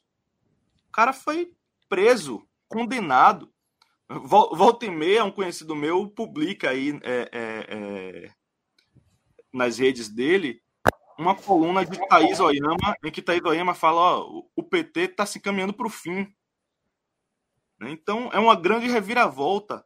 Lula eleito presidente mais, da República. Lula, e por mais que, que hoje essa coluna dela seja motivo de zombaria e piada, naturalmente é, né? Você faz uma coluna que dá tudo que você escreveu dá errado, né, você vai ser sempre ironizada pela sua falta de visão. O que talvez Thaís Oyama não tenha esperado, e eu também não esperava, e acho que ninguém esperava, e que isso permite claramente a volta do PT tão rápido, porque eu achava que o PT voltaria um dia, mas eu, eu tinha uma ideia de que demoraria 8, 12 anos aí pelo menos para voltar. Mas o que ela não esperava era o efeito Bolsonaro. Era Bolsonaro, que existiria um Bolsonaro. Então, Bolsonaro, ele, ele, ele, ele só se torna presidente. Ele só se torna presidente pelo definhamento moral e de imagem do PT. E quando eu falo moral e de imagem, é porque tem os crimes cometidos pelo PT e tem a cobertura pesadíssima, né? Que foi dada é, nesses, nesses crimes, né? Foi pesadíssima a cobertura. Que é aquilo que Lula fala, né? É, o Jornal Nacional ficava com aquela, aquela imagem né, jorrando dinheiro atrás né, da, da, dos dutos de petróleo jorrando dinheiro. E cá entre nós também não era uma injustiça, não. Né? Pode ter sido mais pesado que deveria, mas era a narrativa da época, era o que também dava audiência, era o que se buscava, era também do interesse do, do meio ali, do mainstream, né, que a Globo faz parte, fez parte, né, e que acabou até quem diria a própria Globo, que esse termo Globo lixo nasceu dos petistas, né, nunca, nunca é, é, devemos esquecer a origem, né? Os bolsonaristas abraçaram o termo e a Globo até nessa cobertura de hoje ficou claro, né? Assim, o Globo News era uma felicidade só, né? Depois eu vi que a Globo estava passando, foi também um clima de celebração de uma vitória nacional, assim. É, essa cobertura da posse me chamou a atenção isso, tá? Não teve neutralidade, não. Foi tratada como uma vitória nacional. Né? Entenderam o momento, e a gente falou tanto disso, né? A gente falou tanto disso né, ao longo da campanha, né? De um momento que era uma eleição diferente. Então, é, eu acho isso, sabe, Lula, que é, essa coluna de Thaís Oyama, ela, ela, ela, eu não queria ter escrito, mas não seria um absurdo a gente imaginar o PT é, é, encolhido, porque a gente teve logo depois, a gente chegou a ter uma eleição, acho que para governador, que o PT foi muito mal, né? para prefeito também, ele vinha muito mal, mas na hora que, que surge Bolsonaro e na hora que o Centrão ou centro-esquerda não se mostrou nenhuma, não conseguiu consolidar a mínima alternativa né, de disputa, com a Vaza Jato, né, que trouxe, né, que mudou a visão da sociedade sobre o julgamento de Lula, porque é uma questão jurídica, mas também toda questão jurídica tem o peso do olhar da sociedade. E a Vaza Jato mudou o olhar da sociedade sobre as prisões de Lula. Eu mesmo sou um cara que eu só eu só passei a dar razão ao discurso de Lula estar preso é, politicamente, né, numa estratégia com a Vaza Jato, né, que para mim colocou todo o trabalho de Sérgio Moro né, em absoluto cheque total, cheque mate, pô. Ninguém merece, ninguém merece que o acusador e o juiz estejam conversando como lhe condenar.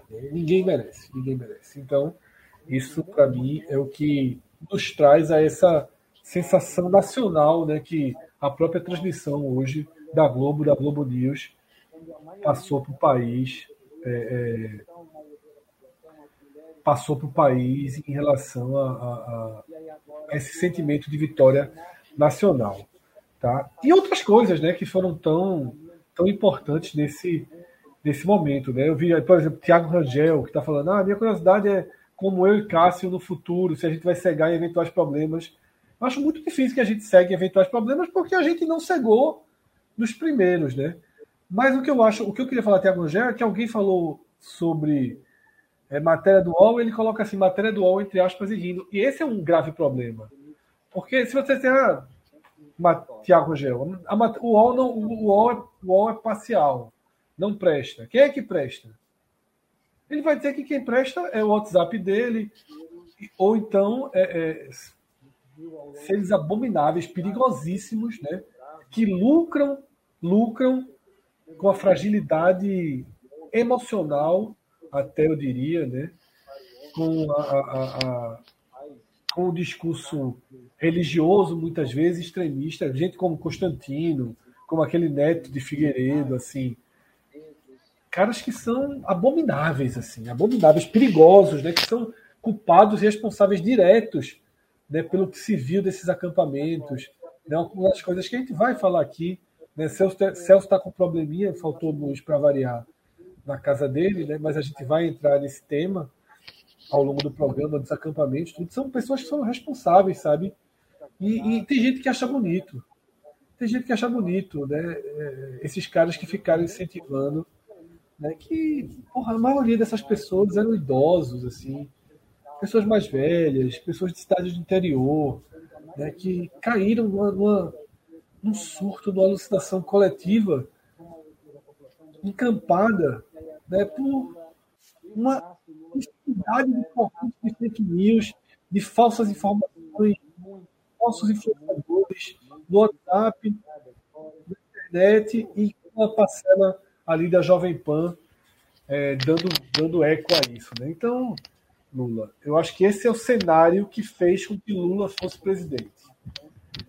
É fundamental que... entender que Bolsonaro é, foi o atalho para que o PT voltasse ao poder, para que Lula voltasse a ser presidente, e não seria dessa forma tão, tão emocionante e capaz de emocionar até quem não é lulista, até quem não é petista, assim. Eu tive hoje um testemunho e gente se emocionando, gente que não tem nenhum elo, nenhuma simpatia com Lula. Até por, uma, por um sentimento pessoal, Fred, é, eu estou mais feliz pela derrota de Bolsonaro do que pela vitória de Lula, tá? Totalmente. É, pessoalmente, isso é, isso é muito claro para mim, porque é, eu, eu entendo que, e aí você pode ser liberal, você pode ser um social-democrata, você pode ser o que for, é, e, e, eu acho que isso, que isso tudo é válido, tá? Tá dentro do espectro democrático, tá dentro é, é, é do que você pensa que é o melhor para a política do seu país, do mundo, etc. Mas o bolsonarismo, ele é, é, tem como método a destruição, corroer a democracia é, é, é, pelos cantos, sabe? E isso ocorreu muito nisso aí. É, é, é, você querer descredibilizar os grandes veículos de imprensa, tá? Isso é método de corroer a democracia, tá? E, e, e Bolsonaro fez isso com muita eficiência até, com muita eficiência. Né? Eu não consigo mais dialogar com algumas pessoas porque elas simplesmente não acreditam em fatos porque esses fatos foram noticiados por veículos que o bolsonarismo disse que não são confiáveis. Tá? E que talvez aí é, é, é, uma, é uma posição minha também, sejam os mais confiáveis do Brasil, por, por processo, por método. Tá? Um grande veículo como é a, a, a Folha de São Paulo. Tá? Então você pode discordar das posições políticas, econômicas da Folha, mas a Folha tem método de jornalismo. Tá? As informações da Folha são, em regra, confiáveis. São confiáveis. E eu, eu acho impressionante que o bolsonarismo conseguiu é, é, é, é destruir essa relação de confiança né, é, é, de grande parte da população, grande parte, com os maiores veículos de imprensa do país. Né?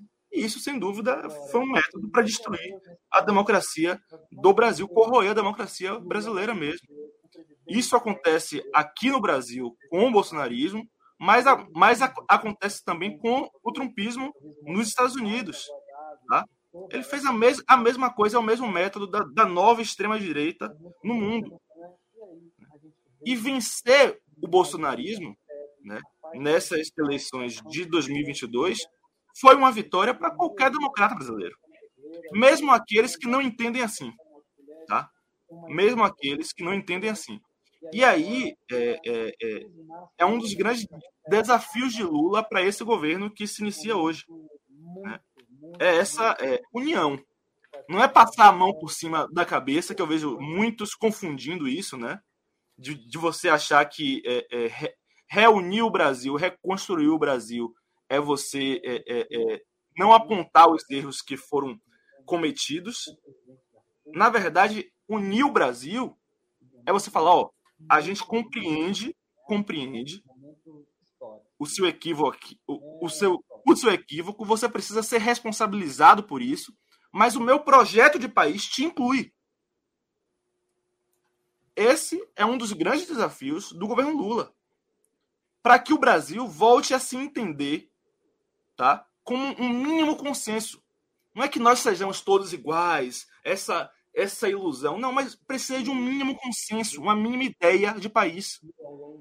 E esse é um dos desafios do governo Lula hoje. Tá? Devolver ao brasileiro um mínimo consenso.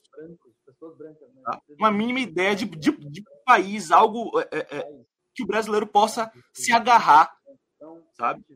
É um dos grandes desafios do governo Lula, sem Lula. passar a mão pela cabeça de quem é, errou, de quem tentou dar golpe de Estado.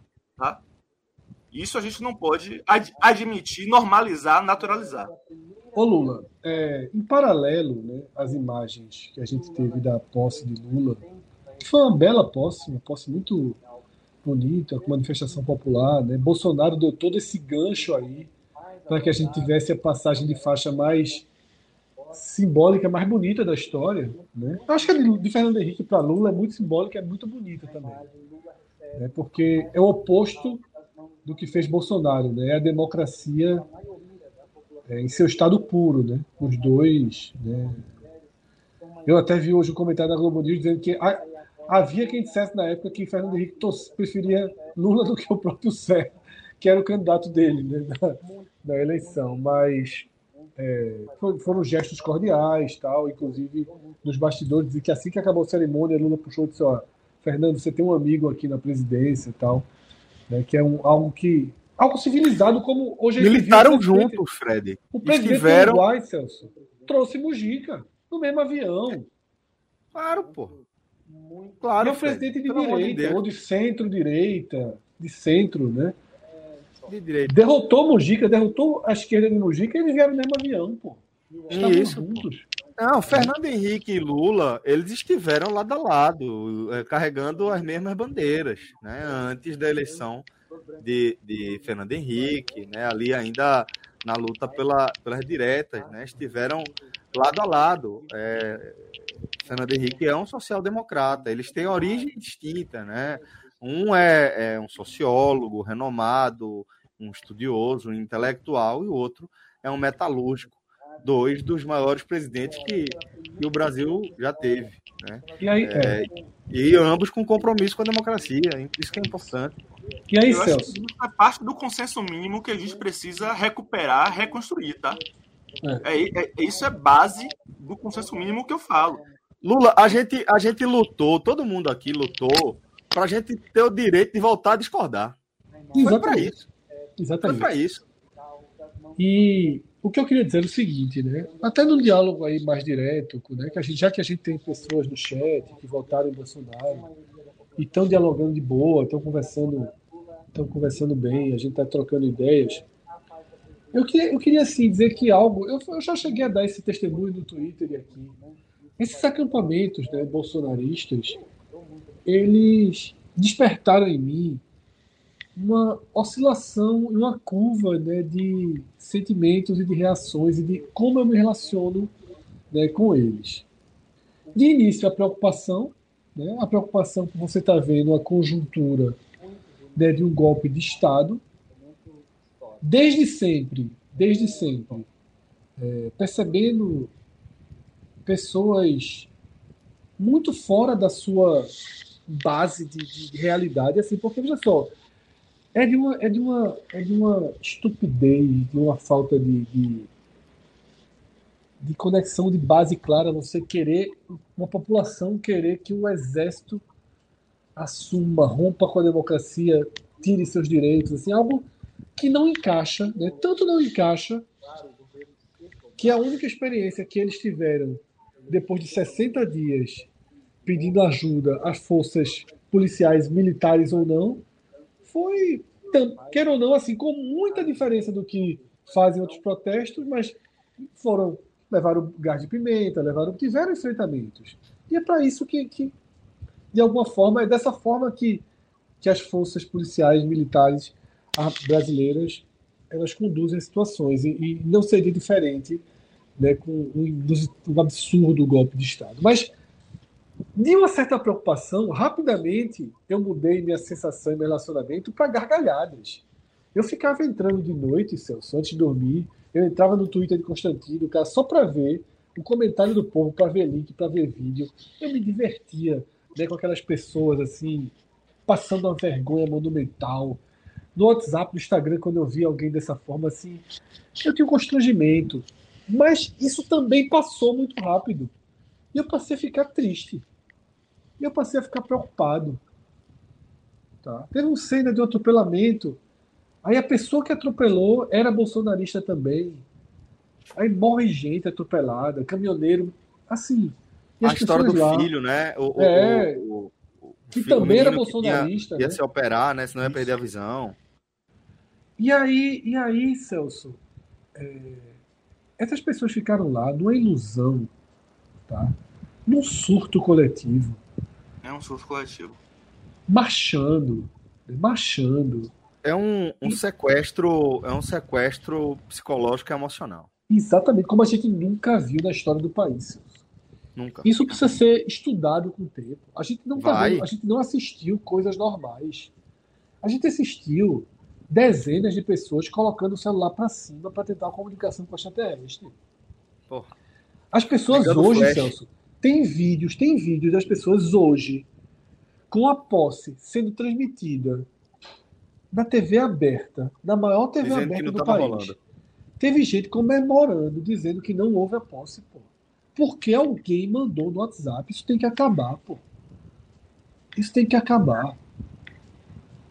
E assim, se Bolsonaro vence, se Bolsonaro vence essa eleição, iam ser mais quatro anos com esse tipo de comunicação alimentando né, essas pessoas, tirando essas pessoas das suas famílias, tirando essas pessoas dos seus trabalhos, tirando essas suas pessoas de uma convivência social razoável e digna.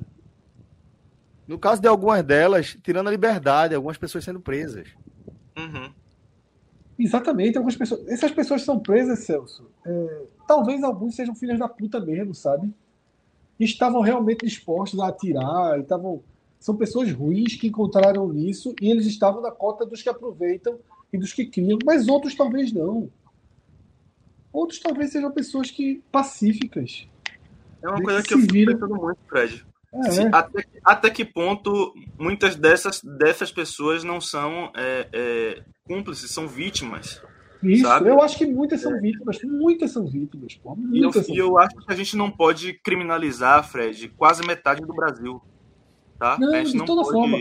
E a gente não pode nem, Não- dizer- não pode nem, nem considerar que metade do Brasil são, são essas pessoas, porque Não são. Não, claro. não são. Muitos aceitaram assim, a derrota. Sem podem dúvida, ter ainda, pela forma que consomem muito o Jovem Pan, esses caras podem ter, ah, urna eletrônica, podia ser mais transparente, código-fonte. Mas assim, a gente não pode. A gente, olha só, é uma loucura. A gente não pode pegar uma live de um picareta argentino que já tinha aparecido em outras questões com Eduardo Bolsonaro, dá uma maquiagem no cara, transforma um cara em especialista de porra nenhuma.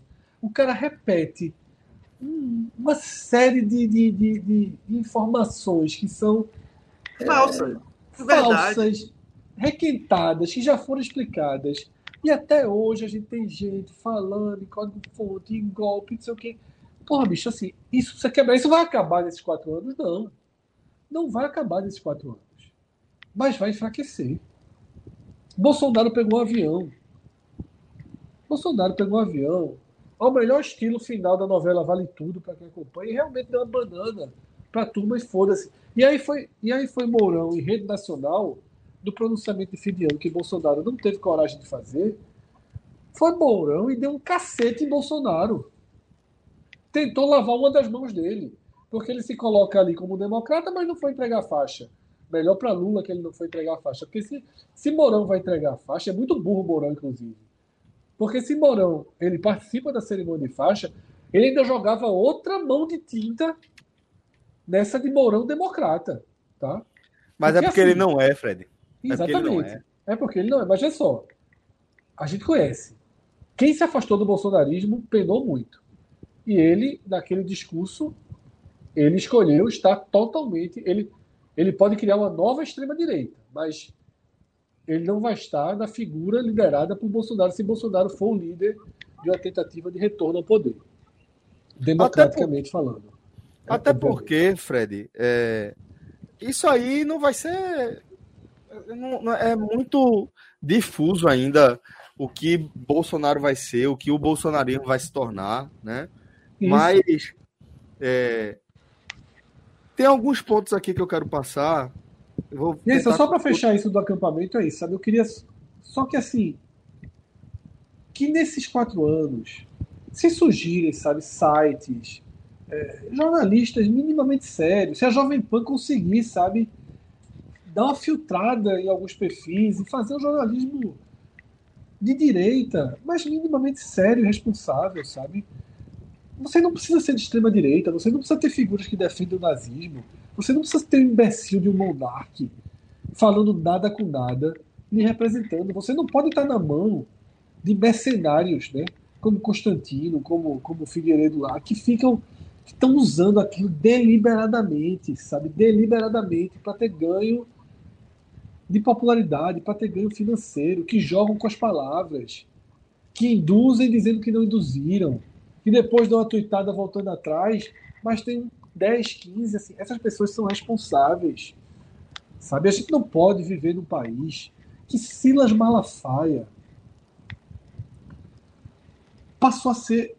passou a ter voz. Velho, Roberto Jefferson, Fred. Celso, mas é, é, mas é exatamente. Mas você enlouqueceu nessa história. Silas Malafaia, a própria direita sempre rejeitou, era figura sempre. Silas Malafaia está viajando com o presidente para posse, para o velório, para o enterro da Rainha Elizabeth, porra. Isso não pode acontecer. Pô. A, gente não pode, a gente não pode confundir políticas liberais de direita, até mesmo a visão conservadora, o extremismo religioso, transformando igrejas evangélicas em quartéis. Os evangélicos precisam ter liberdade para a sua própria religião. Porque a gente fala muito da bandeira brasileira, Celso, que foi roubada, mas a religião evangélica também foi roubada por essas pessoas, pô. Foi. Tiveram evangélicos que tiveram que parar de frequentar igrejas, pô. Sabe? Isso tem que acabar. Que, que se tenha Tarcísio como candidato, pô, que, que se reconstrua uma candidatura de direita, ou até de uma direita mais perto da, não precisa ser extrema, não precisa ser. Mas, porra, vamos, vamos, vamos fazer um jogo mais democrático. Vamos, sabe, vamos deixar de, de, de mentir e replicar mentiras é, por intenção. Não vamos jogar com pessoas como se fossem bonecos de, de um tabuleiro de xadrez, que foi isso que aconteceu, pô. O que Bolsonaro fez, o que esses influenciadores fizeram, foi de novo brincar com vidas. Como se brincou na pandemia, como se teve uma negligência absurda com quem estava morrendo da pandemia. Eles tiveram dessa vez uma negligência emocional gigantesca com quem apoiava eles. Pô. Eles tentaram é, realmente sequestrar o emocional e o racional Fred. dessas pessoas. Pô. E tiveram êxito, Fred. Tiveram, sugar essas pessoas, devolveram, entregaram Entregaram elas mastigadas. Zumbis. Zumbis. Essas pessoas estão voltando para casa são zumbis. Elas são ridicularizadas. moralmente, destru... assim, emocionalmente destruídas, fragilizadas, sem norte, perdidas. É, é, é triste, é melancólico. É melancólico. Sabe? O cara se ajoelhar hoje. Tudo que você passou, Fred. Eu passei por 2022, tudo que você passou, é. todos os sentimentos. Vê esse vídeo do cara se ajoelhar hoje, 4 horas da tarde, de 2022, chorando 2023. Porque em 2000, não, 20, é, 2023 já. 4 horas da tarde, 2023, o cara chorando porque a, os militares não deixaram a posse de Lula acontecer. Esse cara não. Foi o mesmo que deve ter chorado a prisão de Alexandre de Moraes, 200 prisões de Lula. E aí, não é possível que você, por Tiago, Pedro, que aqui no chat, são pessoas que votaram em Bolsonaro. Não é possível que você ache que essas pessoas estão do seu lado e você deve usar elas dessa forma, porque eu, tanto o Thiago quanto o Pedro não foram para lá, para o quartel. Não, não, não vamos usar as pessoas dessa forma. Não vamos foder a vida dessa galera. Não vamos eu tenho amigos que foram, galera. Fred. Eu tenho amigos que eu foram. Conheci, eu tenho conhecidos que foram. Eu tenho amigos, amigos pode mesmo. Pode seguir, Celso. Eu já concluí. Pode ir. Tenho pessoas queridas, Fred. Queridas mesmo, próximas. É, não tenho, que eu saiba, eu não tenho parentes, tá?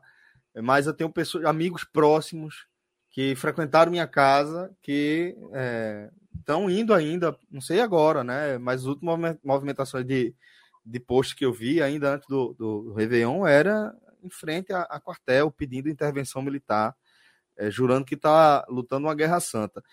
E aí, Fred, a gente chega num ponto que você é, passou, defendeu bastante, né? Desde talvez a primeira eleição de Bolsonaro, né? É, de separar as caixinhas de quem, de quem, de quem vota em Bolsonaro, de quem é eleitor de Bolsonaro e de quem é bolsonarista. Né? Você sempre é, fez questão de separar essa, essa galera em conjuntos diferentes. É, e, e aí me fica aquela pergunta do que vai ser, né? Porque é, o que a gente viu de 2014, possivelmente, né, para cá, foi é, a direita no Brasil se organizando de uma forma que eu nunca tinha visto. Né? Para mim, a militância política sempre esteve relacionada à esquerda.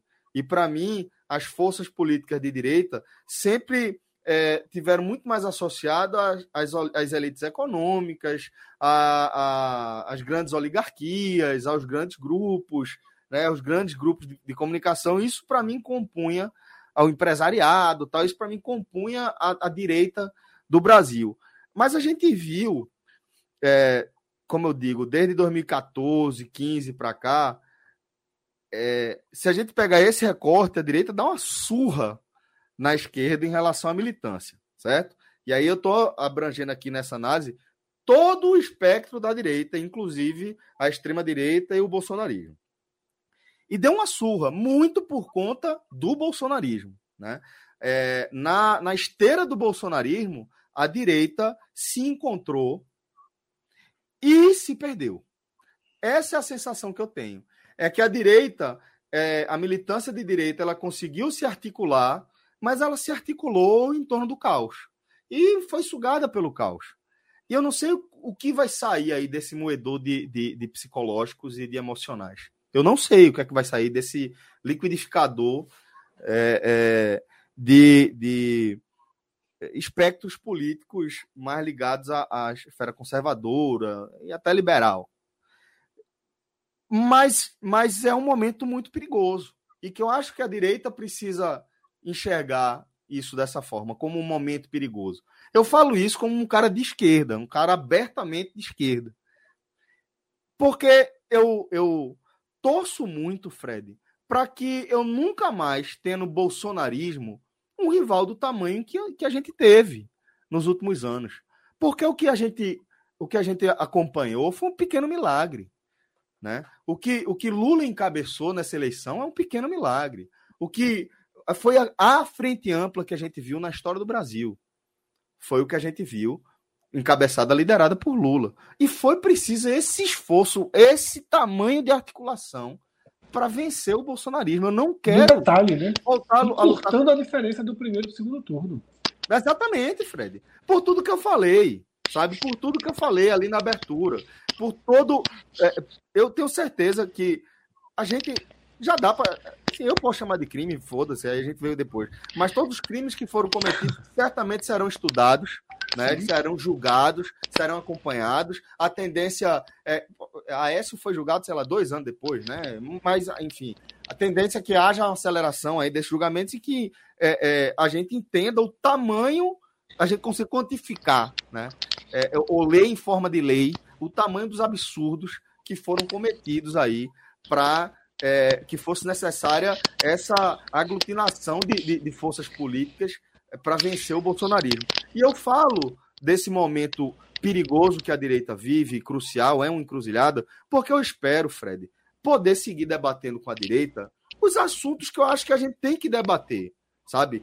Discutir é, políticas públicas e não se vai ter política pública mas de qual política pública a gente vai adotar. Não é discutir se tem que ter SUS, sabe? É discutir como melhorar o SUS, sabe? Não é discutir se a gente tem que ter, ter um, um olhar é, não apenas protetor, mas ativamente é, exequível em relação às questões dos indígenas e das minorias, da população trans, da, da população LGBTQIA+. Passinho, anota aí, exequível, tá? Só, só para seguir de palavras aqui. E aí, é... eu quero voltar a debater isso, Fred. Sabe, eu quero voltar a enxergar em Fred uma pessoa que tem ideias diferentes das minhas. Porque quando eu vejo que eu e Fred estamos do mesmo lado, é porque tem uma merda muito grande do outro lado em relação à questão política. A gente está lutando com uma coisa muito maior. porque a gente diverge ali essencialmente quando a gente pensa em esquerda e direita, em políticas públicas. Nós temos pensamentos diferentes, mas a gente tem o mesmo norte. É por aqui, só que eu acho que a gente tem que ir por aqui, não. Eu acho que tem que ir por, por beleza, vamos discutir por aqui e vamos encontrar um meio termo. A política é isso aí mesmo. Agora, o que eu acho que não pode acontecer é cair nessa tentação de seguir um falso Messias, com perdão do trocadilho, do nome do desgraçado. Porque o fato é que. Que foi usado, Celso. O, fizeram do nome dele essa associação dessa, dessa loucura, desse surto coletivo religioso. com certeza. Criado. Com certeza. Foi utilizado isso, pô. E aí, Fred, assim, é, por que é foda lutar contra o bolsonarismo? É porque os caras são bons? Não, porque os caras são desleais, a gente tem que dar o nome certo. São desleais por quê? Porque é, o Fred fala, não, é, usa Jovem Pan como exemplo. Jovem Pan é o que eu quero discutir. Jovem Pan é o que é. eu quero voltar a discutir. Tratar é. Jovem Pan como o extremo absurdo que a gente tem no nosso dia a dia de informação às pessoas e não os cultos do Zap. Exatamente. Tá perfeito, perfeito, perfeito. É, isso, é isso. Imagina é, é que delícia seria se você, na época que fosse, que, que foi talvez o mais competente editor de capa do Diário de Pernambuco, se você pudesse escolher a manchete, independentemente de ser real ou não. Se você só pudesse montar da sua cabeça o que fosse agradar o seu público. Que maravilha que seria. Como tu ia viralizar 200 mil capas por ano? Porque Celso, eu vai vi, dar às pessoas exatamente o que elas querem. Eu vi poucas vezes a Jovem Pan, mas eu vi ali na, no segundo turno das eleições. E é isso. Para quem faz jornalismo, você entende como eles trazem as coisas, mas eles trazem assim, passando do limite aceitável. Mas você ainda está conversando sobre comunicação. Me lembro muito bem de um programa que eu vi, Notícias do Dia. Aí os caras trouxeram a notícia de um crime numa cidade pequena, algo totalmente relevante para um programa nacional, para gerar pauta de violência, para dizer que Lula apoia bandido. Então, assim, essa, eles desenhavam a pauta dessa forma. Agora, Fred, eu acho que teu microfone está batendo na tua roupa ou. É porque está ventando muito aqui. Entendi. Mas eu vou ficar segurando para evitar o. Tenta, é. Pode ser também a conexão, tá? Eu tô achando que pode ser o pininho. Eu acho que não. Tá bom assim, melhorou assim ou. Deu uma estouradinha de novo, mas acho que agora melhorou. Vai, fala, melhorou. por favor. Tá, eu vou tentar Porque a segurar tava aqui. reclamando aqui no chat, achei melhor falar é. logo. É, eu vou tentar segurar ao máximo e evitar algumas. Algumas. E até tentar proteger o vento aqui que eu abri porque estava muito quente. Mas. Mas você estava falando da, da Jovem Pan. Isso. E aí, Celso, você falou uma coisa que, assim, os métodos bolsonaristas né, foram além do que a gente debatia. Isso. E eu acho isso, isso assim, é, é, é extremamente importante. Eu gostei muito dessa frase. Porra, vamos, vamos discutir Jovem Pan. Não vamos discutir o pastor, de, que nem pastor é, o fake do WhatsApp que diz que o exército está chegando, que, que um navio, que a frota do Catar está se aproximando. Porque a gente não tem como debater isso tá, Celso? E, e aí eu lembro o seguinte: há oito anos atrás, eu debati os métodos do PT que eu achava sujos. Que era de contratação de blogueiro para falar bem, não era? Como teve, linha. lembra? Exatamente. Sim, sim, teve, sim. Foi, chegou a ser descoberto né, uma rede de influenciadores para falar dos mesmos assuntos. E você tinha o que? Você tinha. Era carta capital. Você tinha carta capital, você tinha é, é, o, o, o, pior de todos dele, que é aquele Brasil 274, né, sei lá, 742. 247. 247, né? Que era. 7 né? Que é, é 4 horas por dia, 7 dias por semana a ideia. Isso, que aí o gabinete do ódio, essa insanidade bolsonarista, vem um pouco disso e vai para para algo sem limite, tá? Sem limite. Levado às últimas consequências. É, e aí. E assim, e usa também algo que pô, a gente sabe o quanto o PT usou o Bolsa Família politicamente. Ninguém aqui é menino. O quanto o PT fez derrames de dinheiro para garantir a eleição de Dilma. Para garantir a reeleição de Dilma, puta que pariu. Levou o Brasil pro, pro, buraco para que fizesse uma falsa estabilidade para que Dilma não perdesse para Écio. Só que os bolsonaristas aprenderam tudo e foram além tudo. Né? Bolsonaro que esculhambava o Bolsa Família a partir da pandemia, do péssimo uso dele da pandemia, criou no auxílio uma forma de tentar resgatar, e depois ele foi com, com, com né, derrame de dinheiro nunca visto antes. É o que estou vendo. Aprendeu tudo que tinha de pior e disse assim: é esse aqui o caminho. O caminho é daí para pior. É daí sem pudor, sem limite. Porque eu acho que de alguma forma, de alguma forma, quando era o PT com a comunicação com a comunicação massiva, populista, né, perigosa, perigosa que o PT chegou a ter, tinha, tinha um teto, ou tinha um piso, já que era para o fundo do poço. E agora foi muito além. E agora foi muito além. Pô, a gente vê, a gente vê uma devoção de petistas por Lula. A gente vê. Mas não se usa religião. Se usa populismo. Se usa imagem. Se usa. Ok. Se usa fanatismo. Mas não se usa coisas elementares. É, é, é, Fred, Fred deu, deu exemplos práticos, reais ali da, da, de como o, principalmente o PT conduziu a articulação política né, é, para garantir a reeleição de Dilma, sem nenhuma, sem que fosse também o, o pai da, da matéria, né? É, um presidente articular com o Congresso para que é, apoie seus, seus programas e etc., é, é, é, o presidencialismo do Brasil, né? É absolutamente normal. Agora, é, o de Dilma foi um pouquinho mais grave, porque mexeu ali, tanto que, que gerou um pouco do que foi o, o impeachment eu, injusto dela, né? Eu concordo com tudo que vocês falaram, mas eu, eu queria só pontuar uma coisa, a gente precisa ter cuidado para a gente não acabar sem querer, e eu percebo que é sem querer, para a gente não, não acabar naturalizando o bolsonarismo, tá? Quando a gente é, é, busca as semelhanças né? A gente tende a isso. O grande problema do bolsonarismo é, primeiro, a ameaça constante à democracia. Total. Isso, isso. E, e, o grande, e o grande absurdo do governo Bolsonaro, que foi o comportamento dele durante a, durante a pandemia. Tá? Que, que é, isso é a chave de tudo. Isso é a chave decisivo para ele perder. Tá? Foi decisivo para ele perder. Porque foi absurdo. Se ele, e, se e Lula, a gente ainda vai descobrir por quê. A gente ainda vai descobrir por quê. Porque, assim, é, simplesmente, se você pensar do ponto de vista de estratégia política, é de uma estupidez que nem Bolsonaro, eu acho que é capaz de escolher se não tiver algumas razões por trás que a gente ainda não conhece. Porque, assim, é, é, é, Mas é, você vê, sei lá, o que Erdogan fez na Turquia, como ele conduziu, sabe? Como Putin conduziu na Rússia. É né? o bolsonarismo, ele não é só, ele não é só é, é, maldade, sabe? Então nem tudo é maldade, algo pensado meticulosamente. Algumas coisas, algumas coisas são apenas delírio do bolsonarismo, tá? Algumas coisas são apenas delírio. Que é o que Por eu estou dizendo da estratégia de comunicação, Lula, de você falar, o que, você falar o que as pessoas querem ouvir.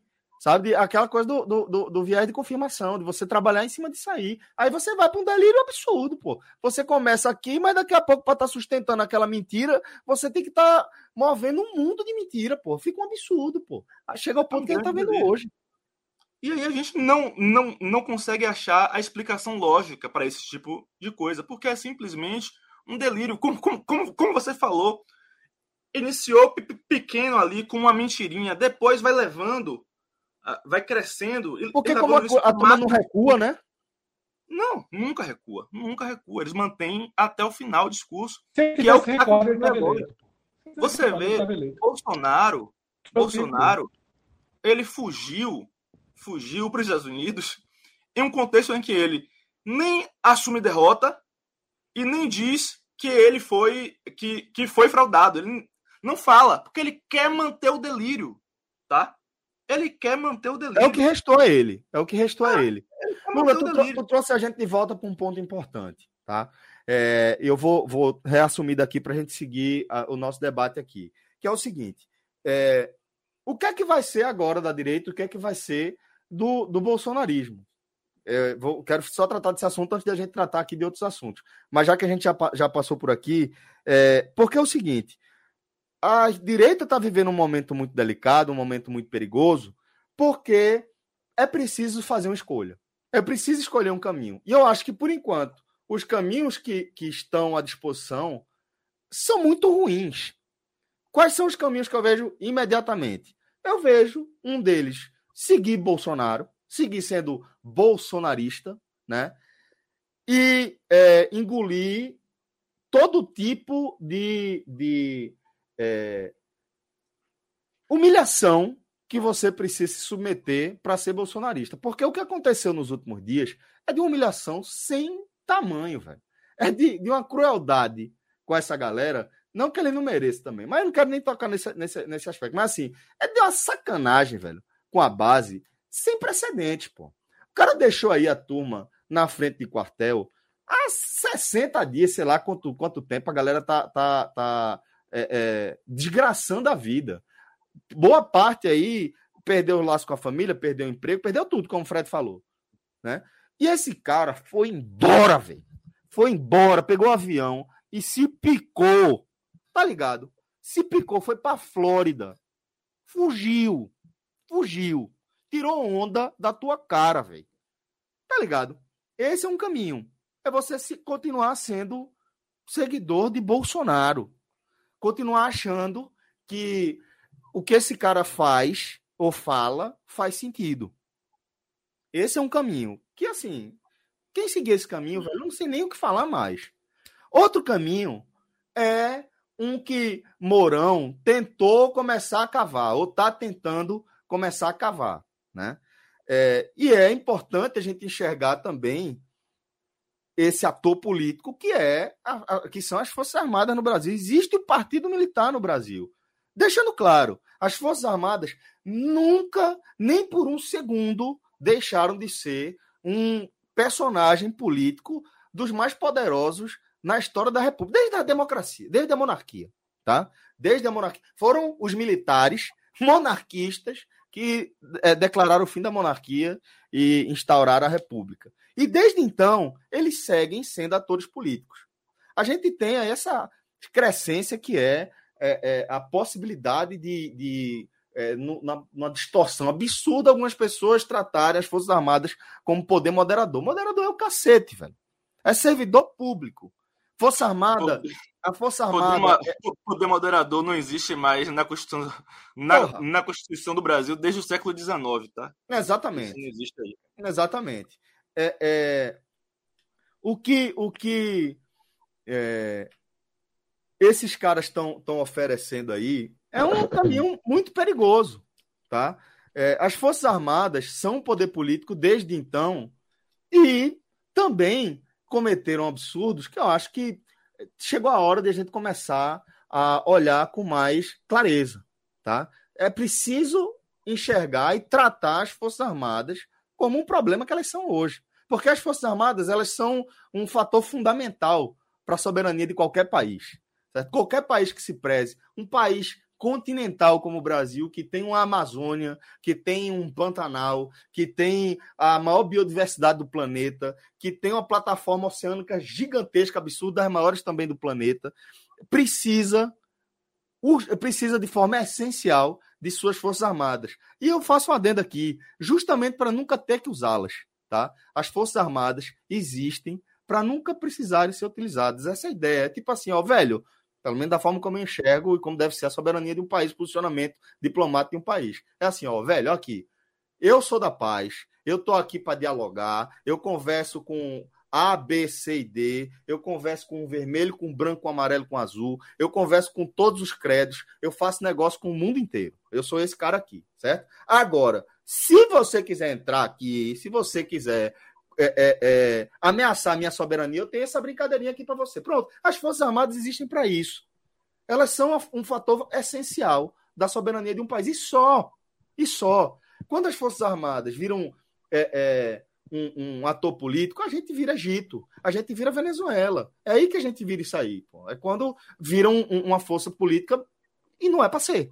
É uma força. E foi assim que, que é a loucura da, da, da do bolsonarismo é isso. Né? Foi assim que a Venezuela virou a Venezuela de hoje. Exatamente, pô. Foi exatamente Exato. assim que a Venezuela virou a Venezuela. Com a, com a militarização do governo. Visualização é. contra com o Bolsonaro. Nunca, nunca. Perfeito. Inclusive de ser um párea internacional.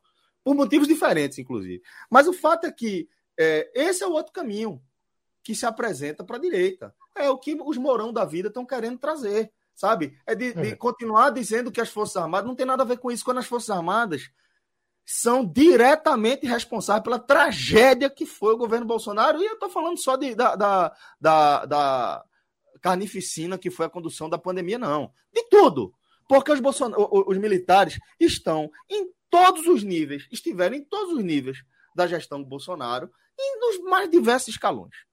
Então é muito importante entender que as Forças Armadas mostraram a mediocridade que elas são quando saem da sua caixinha. Medíocre. Por quê? Porque tem que ser medíocre, porque não foi preparado para outra coisa.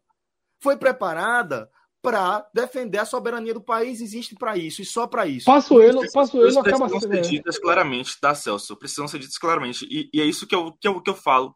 A gente não pode é, é, achar que unir o país é passar a mão na cabeça, não tocar em certos assuntos. As coisas precisam ser ditas, precisam ser colocadas, sabe? E- e- então, eu acho que a gente tem que acertar a mão, acertar a medida, tá? Entre, entre você conciliar o povo, o povo brasileiro, mas não deixar passar o que está errado, tá? Isso é um desafio grande, não só do atual governo, como da gente como sociedade. Esse tempo Isso. todo que vocês estavam, é, que, que a gente estava aqui, aqui falando, eu estava pensando em uma coisa, né? Tem um livro que eu nunca gostei muito, mas assim nada contra a autora, tá? É, que é Como conversar com um fascista, tá? Eu acho que a gente precisa descobrir como, como a gente precisa trazer, como trazer essas pessoas de volta à vida em sociedade no, no Brasil. É isso, é isso que vai ser gente um grande desafio. É o grande Esse é o- desafio. esse é o desafio. É um grande desafio. E é nosso Partindo também, do tá? princípio, Lula. É, É nosso partindo do como- princípio que Lula. Que Lula, É nosso presidente, ele não vai conseguir um milagre econômico para isso. Não vai, não vai, não tem como. Tem uma, o Brasil foi devassado, pô. O que ficou aí é só o pó, pô. A galera não tem o mínimo. É, to- a- a, equipe de é transição, papel- assim, ficou completamente estarrecida. E a equipe de transição é composta por gente de todos os espectros, antes que de qualquer bobagem, tá? Então, é, a equipe de transição ficou estarrecida porque simplesmente não existem dados. Não existem dados. A galera fez, fez as coisas de qualquer jeito. Pior do que nas coxas, a toque de caixa.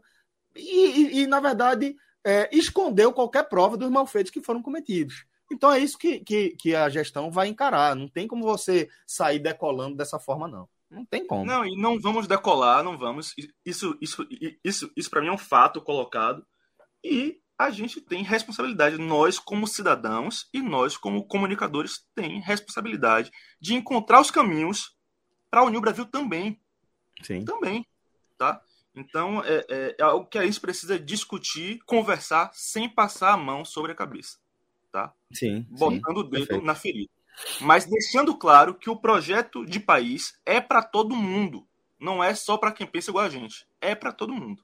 E o discurso de Lula foi nesse sentido, né? O tempo inteiro, durante a O cerimônia. segundo, principalmente, é. É, o segundo, principalmente, de fato.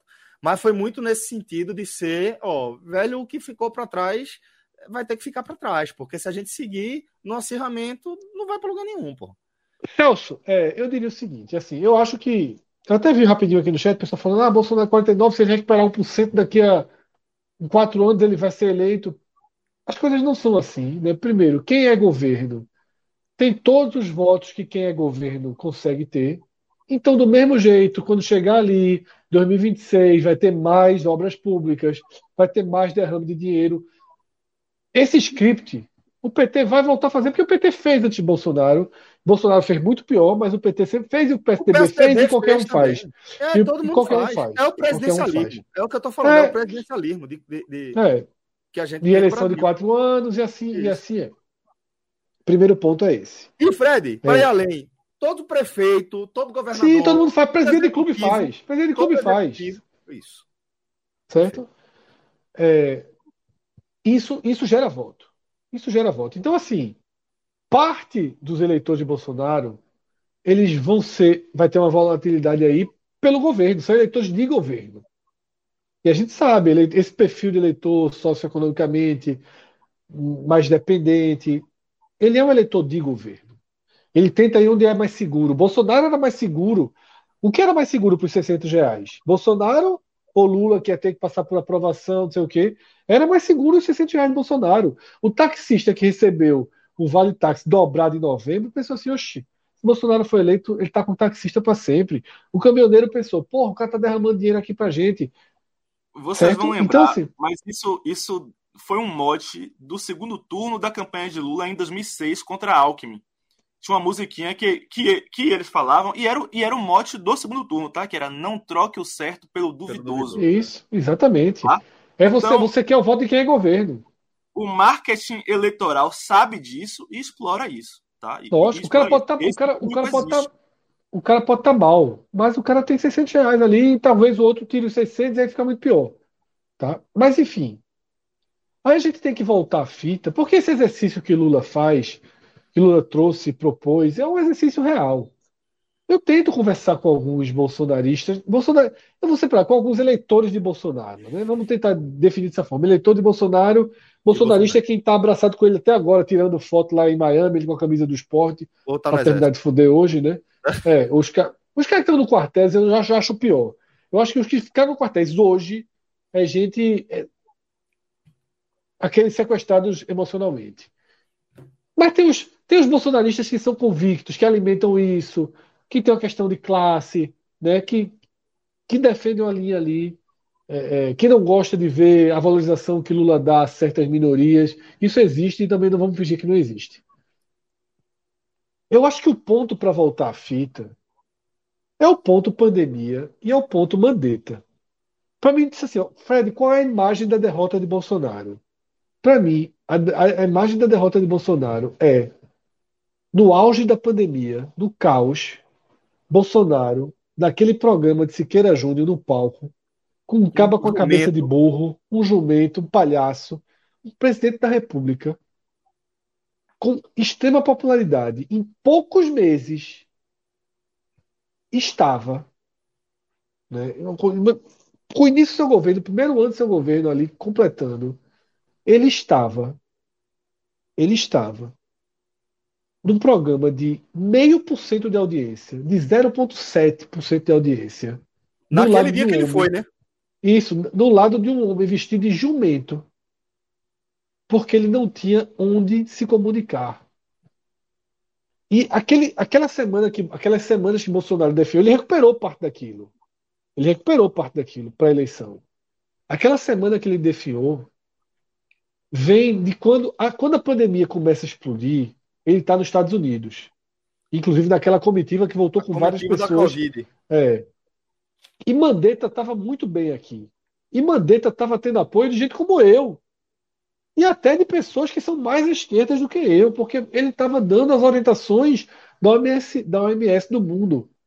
Ali, Eu lembro, Fred, que eu tive que, fa- que fazer uma ressalva no nosso Agamenon, falando, ó, só lembrando que Mandetta, né, eu fiz só É. essa porque todo mundo abraçou.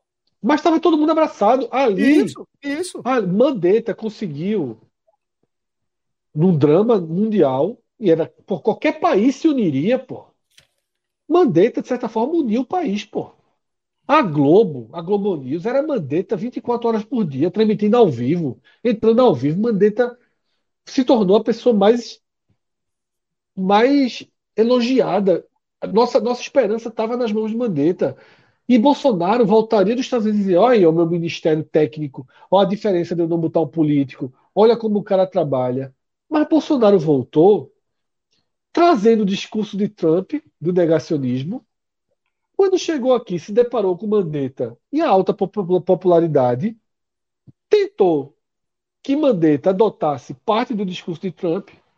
Mandetta atropelou o presidente. Bolsonaro, a vaidade, a inveja foi, foi, foi crescendo, foi crescendo. Aí não teve estratégia, não teve nada. Porque se Bolsonaro abraça Mandetta ali, tava, a gente estava aqui hoje e não tem nem cerimônia de posse, né? Porque quando o cara já é presidente, não tem a cerimônia de posse. Então, assim, Bolsonaro seria Tem não, eleito é? presidente. pô. Não, tem não, tem não. Bolsonaro não seria eleito presidente. Tá? É, Então, velho, é, é, ali é a origem do erro. E eu gosto de voltar essa fita quando eu estou falando com o bolsonarista para dizer que as pessoas se desarmaram. As pessoas abraçaram o governo Bolsonaro num dado momento em que foi preciso abraçar. Na hora que o ministro da Saúde pediu para as pessoas usarem máscara, as pessoas usaram máscara. Na hora que o ministro da Saúde pediu distanciamento, as pessoas abraçaram o distanciamento da forma brasileira de fazer. As pessoas respeitavam. Aí chega Bolsonaro e é contra a máscara, contra o isolamento, quando apareceu vacina, contra a vacina. Porra! E aí quando o Trump deu ré, ele não deu ré. Porque Trump deu ré. Tudo que Trump botou na cabeça de Bolsonaro, teve um momento que Trump largou. A gente viu né, líderes é, da extrema-direita no mundo mudarem de discurso. E Bolsonaro não mudou. Ali Bolsonaro virou um, um radical que ele sempre foi. Ali a, a, a mínima máscara caiu. Ali essa onda de ministério técnico caiu. O ministro da, da Saúde terminou sendo um general de quinta categoria. Um general de quinta categoria. Tá? Eu acho que esse é o, o ponto assim onde o Bolsonaro, o Bolsonaro ruiu, conseguiu recuperar, né, com base em, inflando questões econômicas, com a rede de comunicação eficiente que ele tem, tá? E também com muita rejeição a Lula e ao PT, né? Eu acho que se por um acaso o Brasil tivesse construído, vamos supor, é Simone Tebet, né? Dois anos antes ela tivesse essa projeção e Lula não fosse candidato e ela fosse para o segundo turno, Bolsonaro teria uma derrota muito mais contundente, né? Ainda existem votos antipetistas e antilulistas. Ainda existem. Desse bololô de bolsonaristas, ainda existe. Agora, essa Tebet que eu falei é irreal, como o Ciro é real, como todos que surgiram são irreais. De forma real, só existia Lula. De forma real, era Lula-Bolsonaro. Porque Lula consegue algo que nenhuma Tebet ninguém conseguiria, que é essas pessoas muito dependentes do governo. Tem uma turma que puxa o freio de mão, que puxa o freio de mão, diz assim: meu irmão, eu prefiro Lula.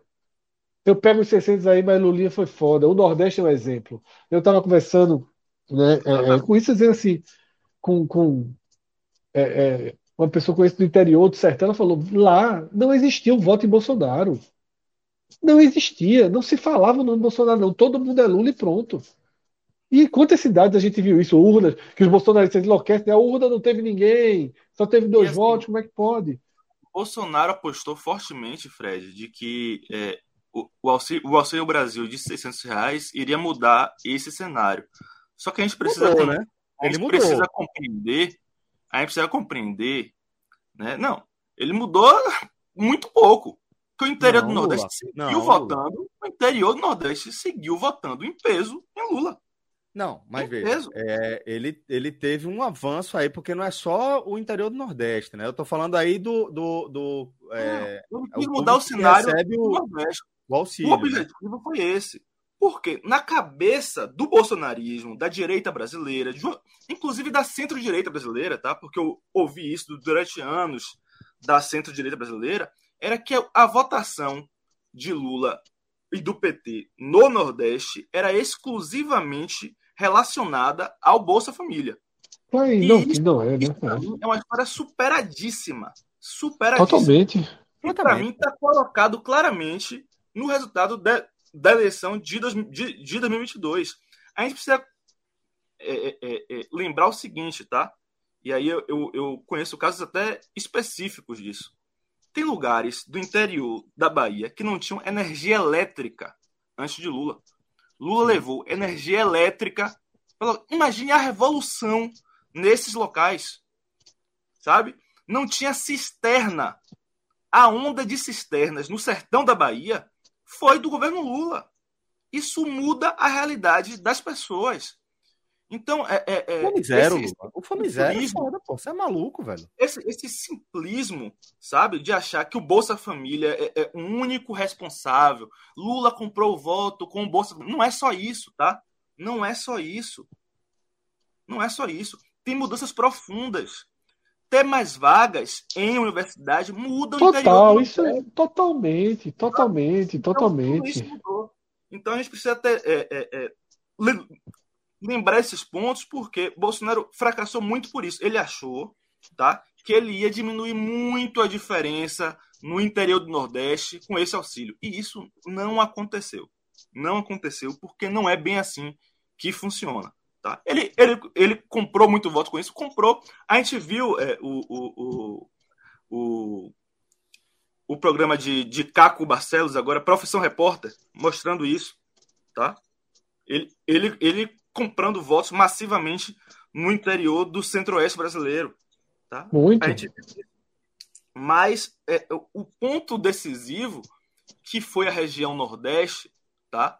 porque foi, do ponto de vista regional, foi a única, a única região que deu a vitória a Lula, tá? o Nordeste é fiel a Lula por um histórico de construção para muito além de programas de transferência de renda. Muito além. Muito mais, muito além.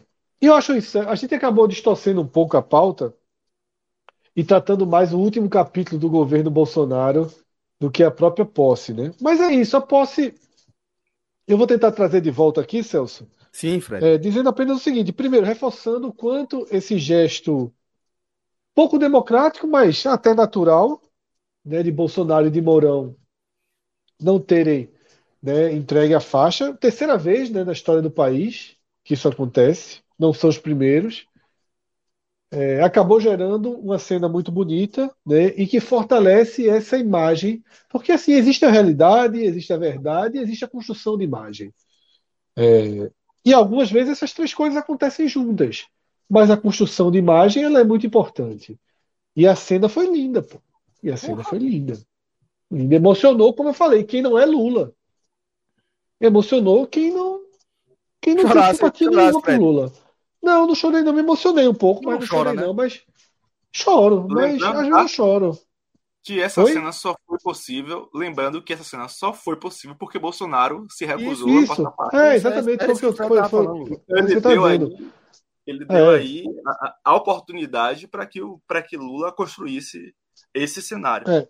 E lembrando Esse que foi uma ponto. surpresa, né, Fred? Foi guardado com- como surpresa. É, né? já tinha algumas Sabia- pessoas dizendo que seria por aí, né? Tava basicamente entre esse, esse, essa possibilidade de Dilma. As duas seriam bonitas. Dilma seria bonito também, né?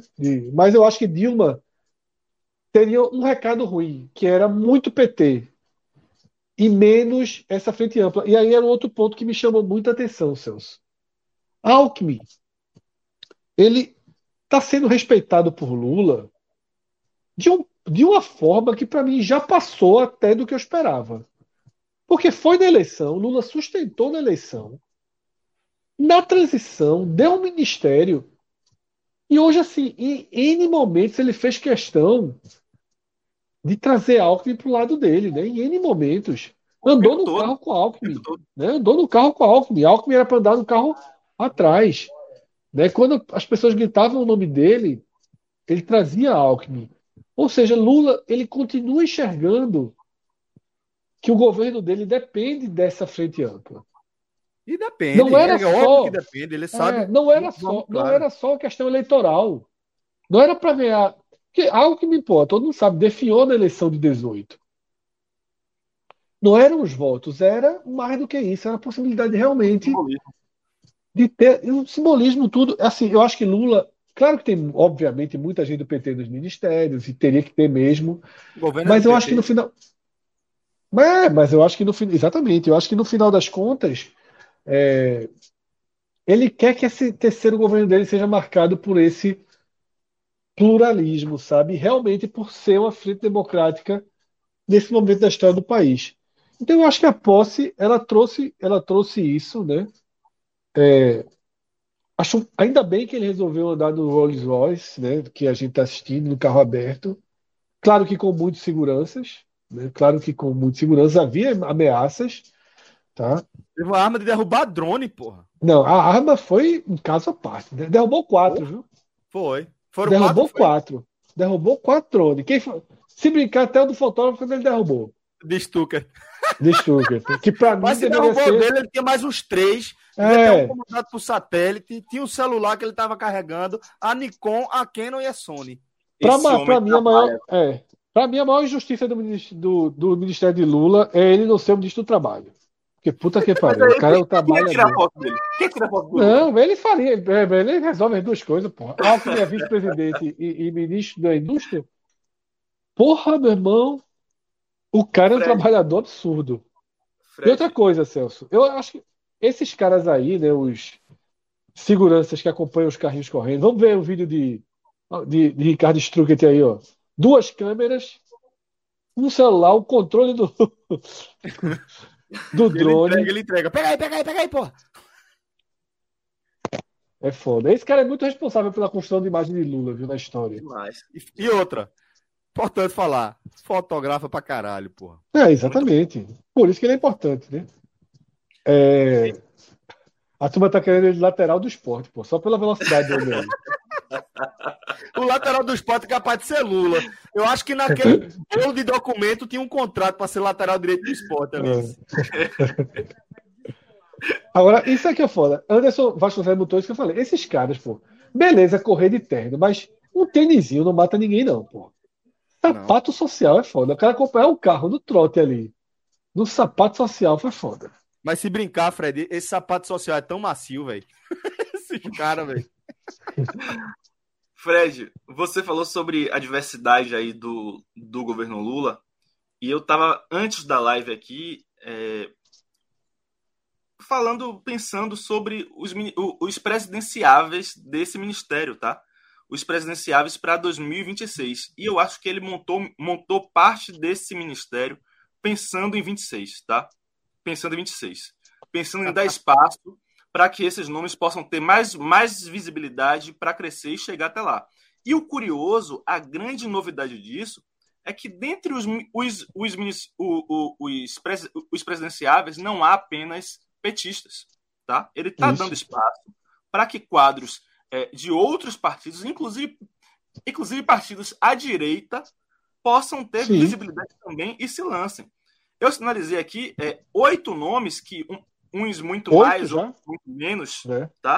que, que é, podem sonhar com isso, tá? São Vamos lá, quatro: vamos lá. Fernando Haddad, tá? Certo? Camilo Santana, Sim. Rui Costa e Wellington Dias correndo por fora, tá? Quatro do PT.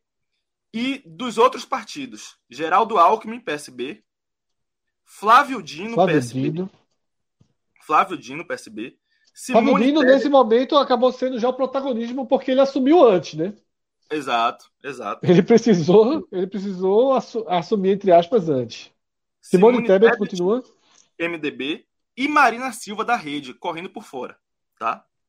E Marina Silva da Rede. Esses são os Eu- oito nomes quase que podem se aventurar a sonhar É, em ser o presidenciável de Lula em 2026.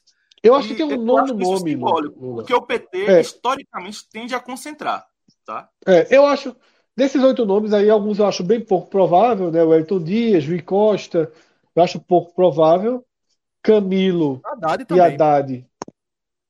É, mas Haddad é ministro da, ministro da Economia para isso, veja só, ele está sendo ministro da Economia para isso. Agora, eu vejo um nono nome mais à direita, eu vejo um nono nome mais à direita, que não faz parte do governo, mas está muito prestigiado por Lula, e pode ser um nome que é Rodrigo Pacheco, né? É outro nome tratado como democrata, como o cara do Senado que segurou Mas eu acho que, que criou o muro- não, Fred. Eu acho que, que Pacheco tá mais na articulação de Congresso. Eu vejo dessa Não sei, forma, Celso. sabe? Não sei, porque ele quase ele flertou nessa eleição ali, sabe?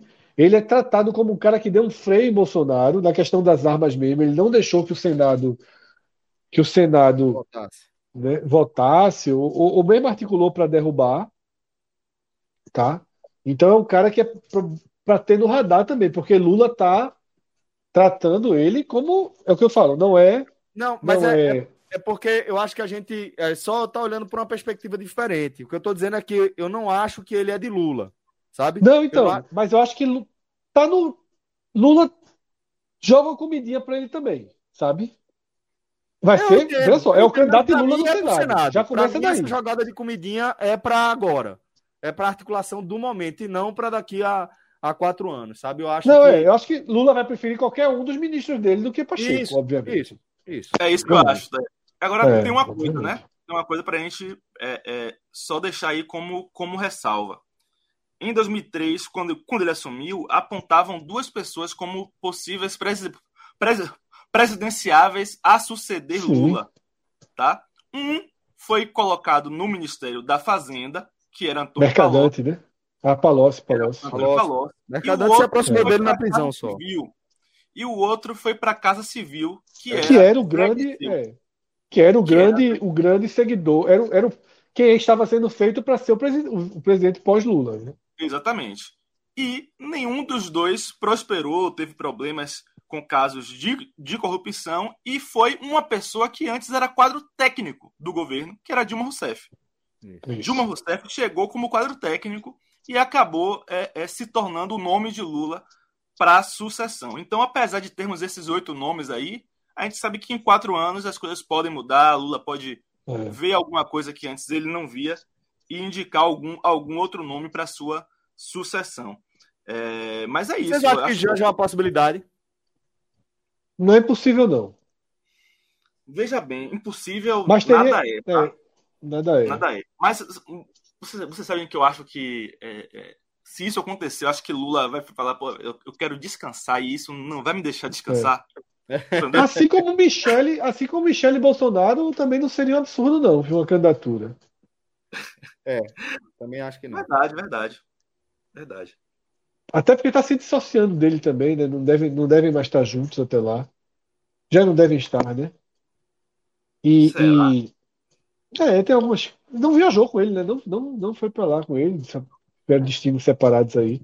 Mas enfim, é, eu acho que se ficar para Janja é porque de novo ministros não deram certo, escândalos de corrupção, né? Para chegar, para fugir desse Concordo, nome, né? Concordo. E outra coisa, Lula já, já tinha cogitado antes, durante Dilma, né, um nome fora do PT, que era o de Eduardo Campos, né? Mas Eduardo sentiu ali em 2014 que não daria para dar mais quatro anos de confiança, assim. Já começava a surgir Haddad, e ele sentiu que era melhor enfrentar Dilma naquela eleição do que esperar mais quatro anos, né? Agora, digamos aí, hoje, hoje, se é, é, é, não, não tivesse ocorrido o que ocorreu com Eduardo Campos e se Ciro não tivesse é, é, des- desen- desembarcado, hoje eles seriam ministros, né? Um, Seria, e um seria. desses ministros consideráveis presidenciáveis para 2026 muito fortes. Muito Sim, sim, fortes. sim. Não, Eduardo teria sido presidente do país. Já. Eu Já teria sido. Eu também Já teria sido. é. Porque foi o único nome do meio. E depois de Eduardo não, não veio, né? Eu também acho. Agora sim, também quando, quando vê as, as broncas da Lava Jato ali. é, É, a, ninguém sabe, ninguém sabe como a estaria, né? casa, a casa caiu. Do, porra, ia- a- ele poderia ser altamente envolvido, né?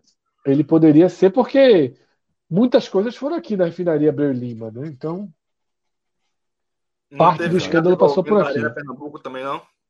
É, teve, mas é porra, menos, né? Aqui a refinaria aqui, petroquímica, acabou, acho que passando mal. Mas acho que é isso, né, Celso? Da, da posse aí pra gente já ir caminhando. Isso. É, acho que, que a gente conseguiu é, passar pelos assuntos mais importantes aí, né? Como o Fred falou, de forma natural, a gente acabou falando muito do, do último capítulo do governo Bolsonaro e talvez dos próximos passos do que propriamente da, da, da posse. Mas aí também, Fred, acho que a posse foi muito bem acompanhada, né? Foi muito bem É, a cobertura foi muito grande. A gente É. combateu, até Celso, foi na hora que você que você faltou luz aí pra você. A gente debateu isso, né? O quanto foi tratado a cobertura de uma vitória nacional, né? Perfeito. Sem, sem perfeito. constrangimento. A Globo, veja só, a Globo, seja Globo Aberta ou Globo News, estava transmitindo a vitória do candidato que ela, que, que ela torceu. Sim, sim, sim. O candidato que ela considera que era melhor para o Brasil. Isso foi aberto. Isso foi claro. O William Bonner dava indiretas e diretas o tempo inteiro. Inteiro, assim. Mas é isso, eu acho que a causa foi uma causa maior. Então, a gente, todo mundo falou, pô. É com a gente, é com todo mundo. É com a gente, é com todo mundo, porra. A causa foi maior. Pois é, velho. É, então, acho que dá para a gente chegar aqui à reta final do programa, certo de que a gente conseguiu entregar um bom primeiro programa aí é, em 2023, né, nessa décima temporada do podcast. Queria agradecer enormemente aí a cada um de vocês por tudo. Foi um ano muito importante para o nosso projeto, um ano de, de é, mais do que um ano de consolidação, foi um ano de amplo crescimento, né? e um ano de estabilização ainda é, em relação à, à consolidação do, da forma como a gente trabalha, mas com um, um horizonte muito promissor em relação a onde a gente pode chegar. Né? E é claro que isso depende fundamentalmente é, de vocês. Tá? Então é por isso que eu queria é, me dirigir aqui a cada um de vocês que compõem a nossa audiência para agradecer, velho. Agradecer é, esse espaço que vocês nos concedem aí na vida de vocês e para fazer esse convite de vocês seguirem acompanhando o nosso trabalho, seguirem se manifestando aqui, tá? Fica o convite, seja você de esquerda ou de direita, seja você é, torcedor do esporte, do Bahia, do Fortaleza, é, até do Flamengo. Fica à vontade, tá? A casa é sua também. Vem aqui construir essa resenha com a gente. E sei lá para onde é que a gente vai. Espero que seja um lugar massa. Fred, obrigado, companheiro. Mais um programa junto aí. Valeu, Lula. Celso, valeu, valeu. Eu queria só fazer uma consideração final. A gente até estava na pauta a separação de imagem, mas só para realmente ficar registrado. É, a cena muito bonita, né? E o discurso muito impactante, né? De Eduardo Leite. Sim, sim, sim. Né, no Rio Grande do Sul, histórico. Né? Histórico, né? Com o namorado, sem primeira dama. É... Bonito, Espero que tá? também seja um cara, é um cara que pode também ajudar, sabe, Celso? Aí direita, um cara que foi pró-Bolsonaro no segundo turno de 2018, se arrepende e, e acho que Pronto, Vou dar um exemplo, Fred. Eduardo Leite é o tipo do cara que eu gostaria de não gostar, sabe? Que eu gostaria Isso, de estar é. tá discutindo, de estar tá, tá errado, sabe? Porra, de, vamos, de... vamos, vamos, vamos comentar debate em 2026 com Eduardo Leite, com Tebet, isso, com Haddad, isso, com. Isso. Isso. É isso aí. Essa é a ideia. E aí o padrezinho Kelmo, tem que ter uma turma para animar também. Né? Turma não... é tem que ter, tem que ter. Já louca, né, pô? tem que ter, tem que ter, tem que ter. falar uma coisa é, só declarar aqui o meu orgulho de, de estar junto do, do, do grupo 40, 45 Minutos. Eu que ouvi o primeiro programa lá em 2015, tá? Pontualmente. E regularmente eu ouço desde 2017 o podcast 45 Minutos. E eu lembro que lá, acho que 2017, 2018, por aí, vocês lançaram um, um embrião da vinda pro YouTube, que era foi 17, 18. É. Foi, Escolhe foi. ou morre, né? E eu, e eu acompanhava e, e gostava muito, muito. E quando vocês me convidaram lá em novembro de 2021, cara, eu fiquei muito feliz. E hoje, passando mais de ano disso, é, é, eu queria agradecer a vocês. E... E, e, e, mais uma vez declarar o meu orgulho de estar ao lado de cada um de vocês aqui. Muito obrigado. Não é refém, né, Lula? Não é refém, porque Lula chegou a fazer um texto de despedida lá internamente. Galera, não vou poder mais, toquei trabalho. Aí, Celso tá no silencioso. Aí a turma, beleza, foi. Lula? Beleza, Lula. Semana que vem, ó, Lula, tá na escala. A turma cagou pro texto de despedida. Tá tudo fazendo que deu caralho. Que bom, velho. Que bom. É. Feliz demais. Não vai dar, é. não sei o que, não sei o que. Eu falei, beleza. E hoje? Não, hoje eu vou. Foi, hoje, hoje eu vou. hoje, hoje eu vou. Pronto. Tá bom. Tá não vai agora. dar, porra, tô, tô com problema aí no trabalho, os horários. Então, beleza. Agora dá, velho. então, não, agora ainda dá, né? Então, beleza. Então... É isso, é isso. Eu achei que Fred não foi pra gol, olha só. Quando começou a falar, veio na hora o textinho, Fred. Na hora. Largou, largou e voltou. Veja só, acho que é o seguinte: não foi pra Globo, que obriga a não falar aqui, fica. Isso, isso. Não foi pra Globo, fica. O cara pode estar tá, sumiu um ano. Vilar sumiu um ano. Sabe Deus o que Vilar fez dessa vida. Sumiu um ano. Chegou na Copa do Mundo, Vilar, e do nada. Como se tivesse sido ontem ontem.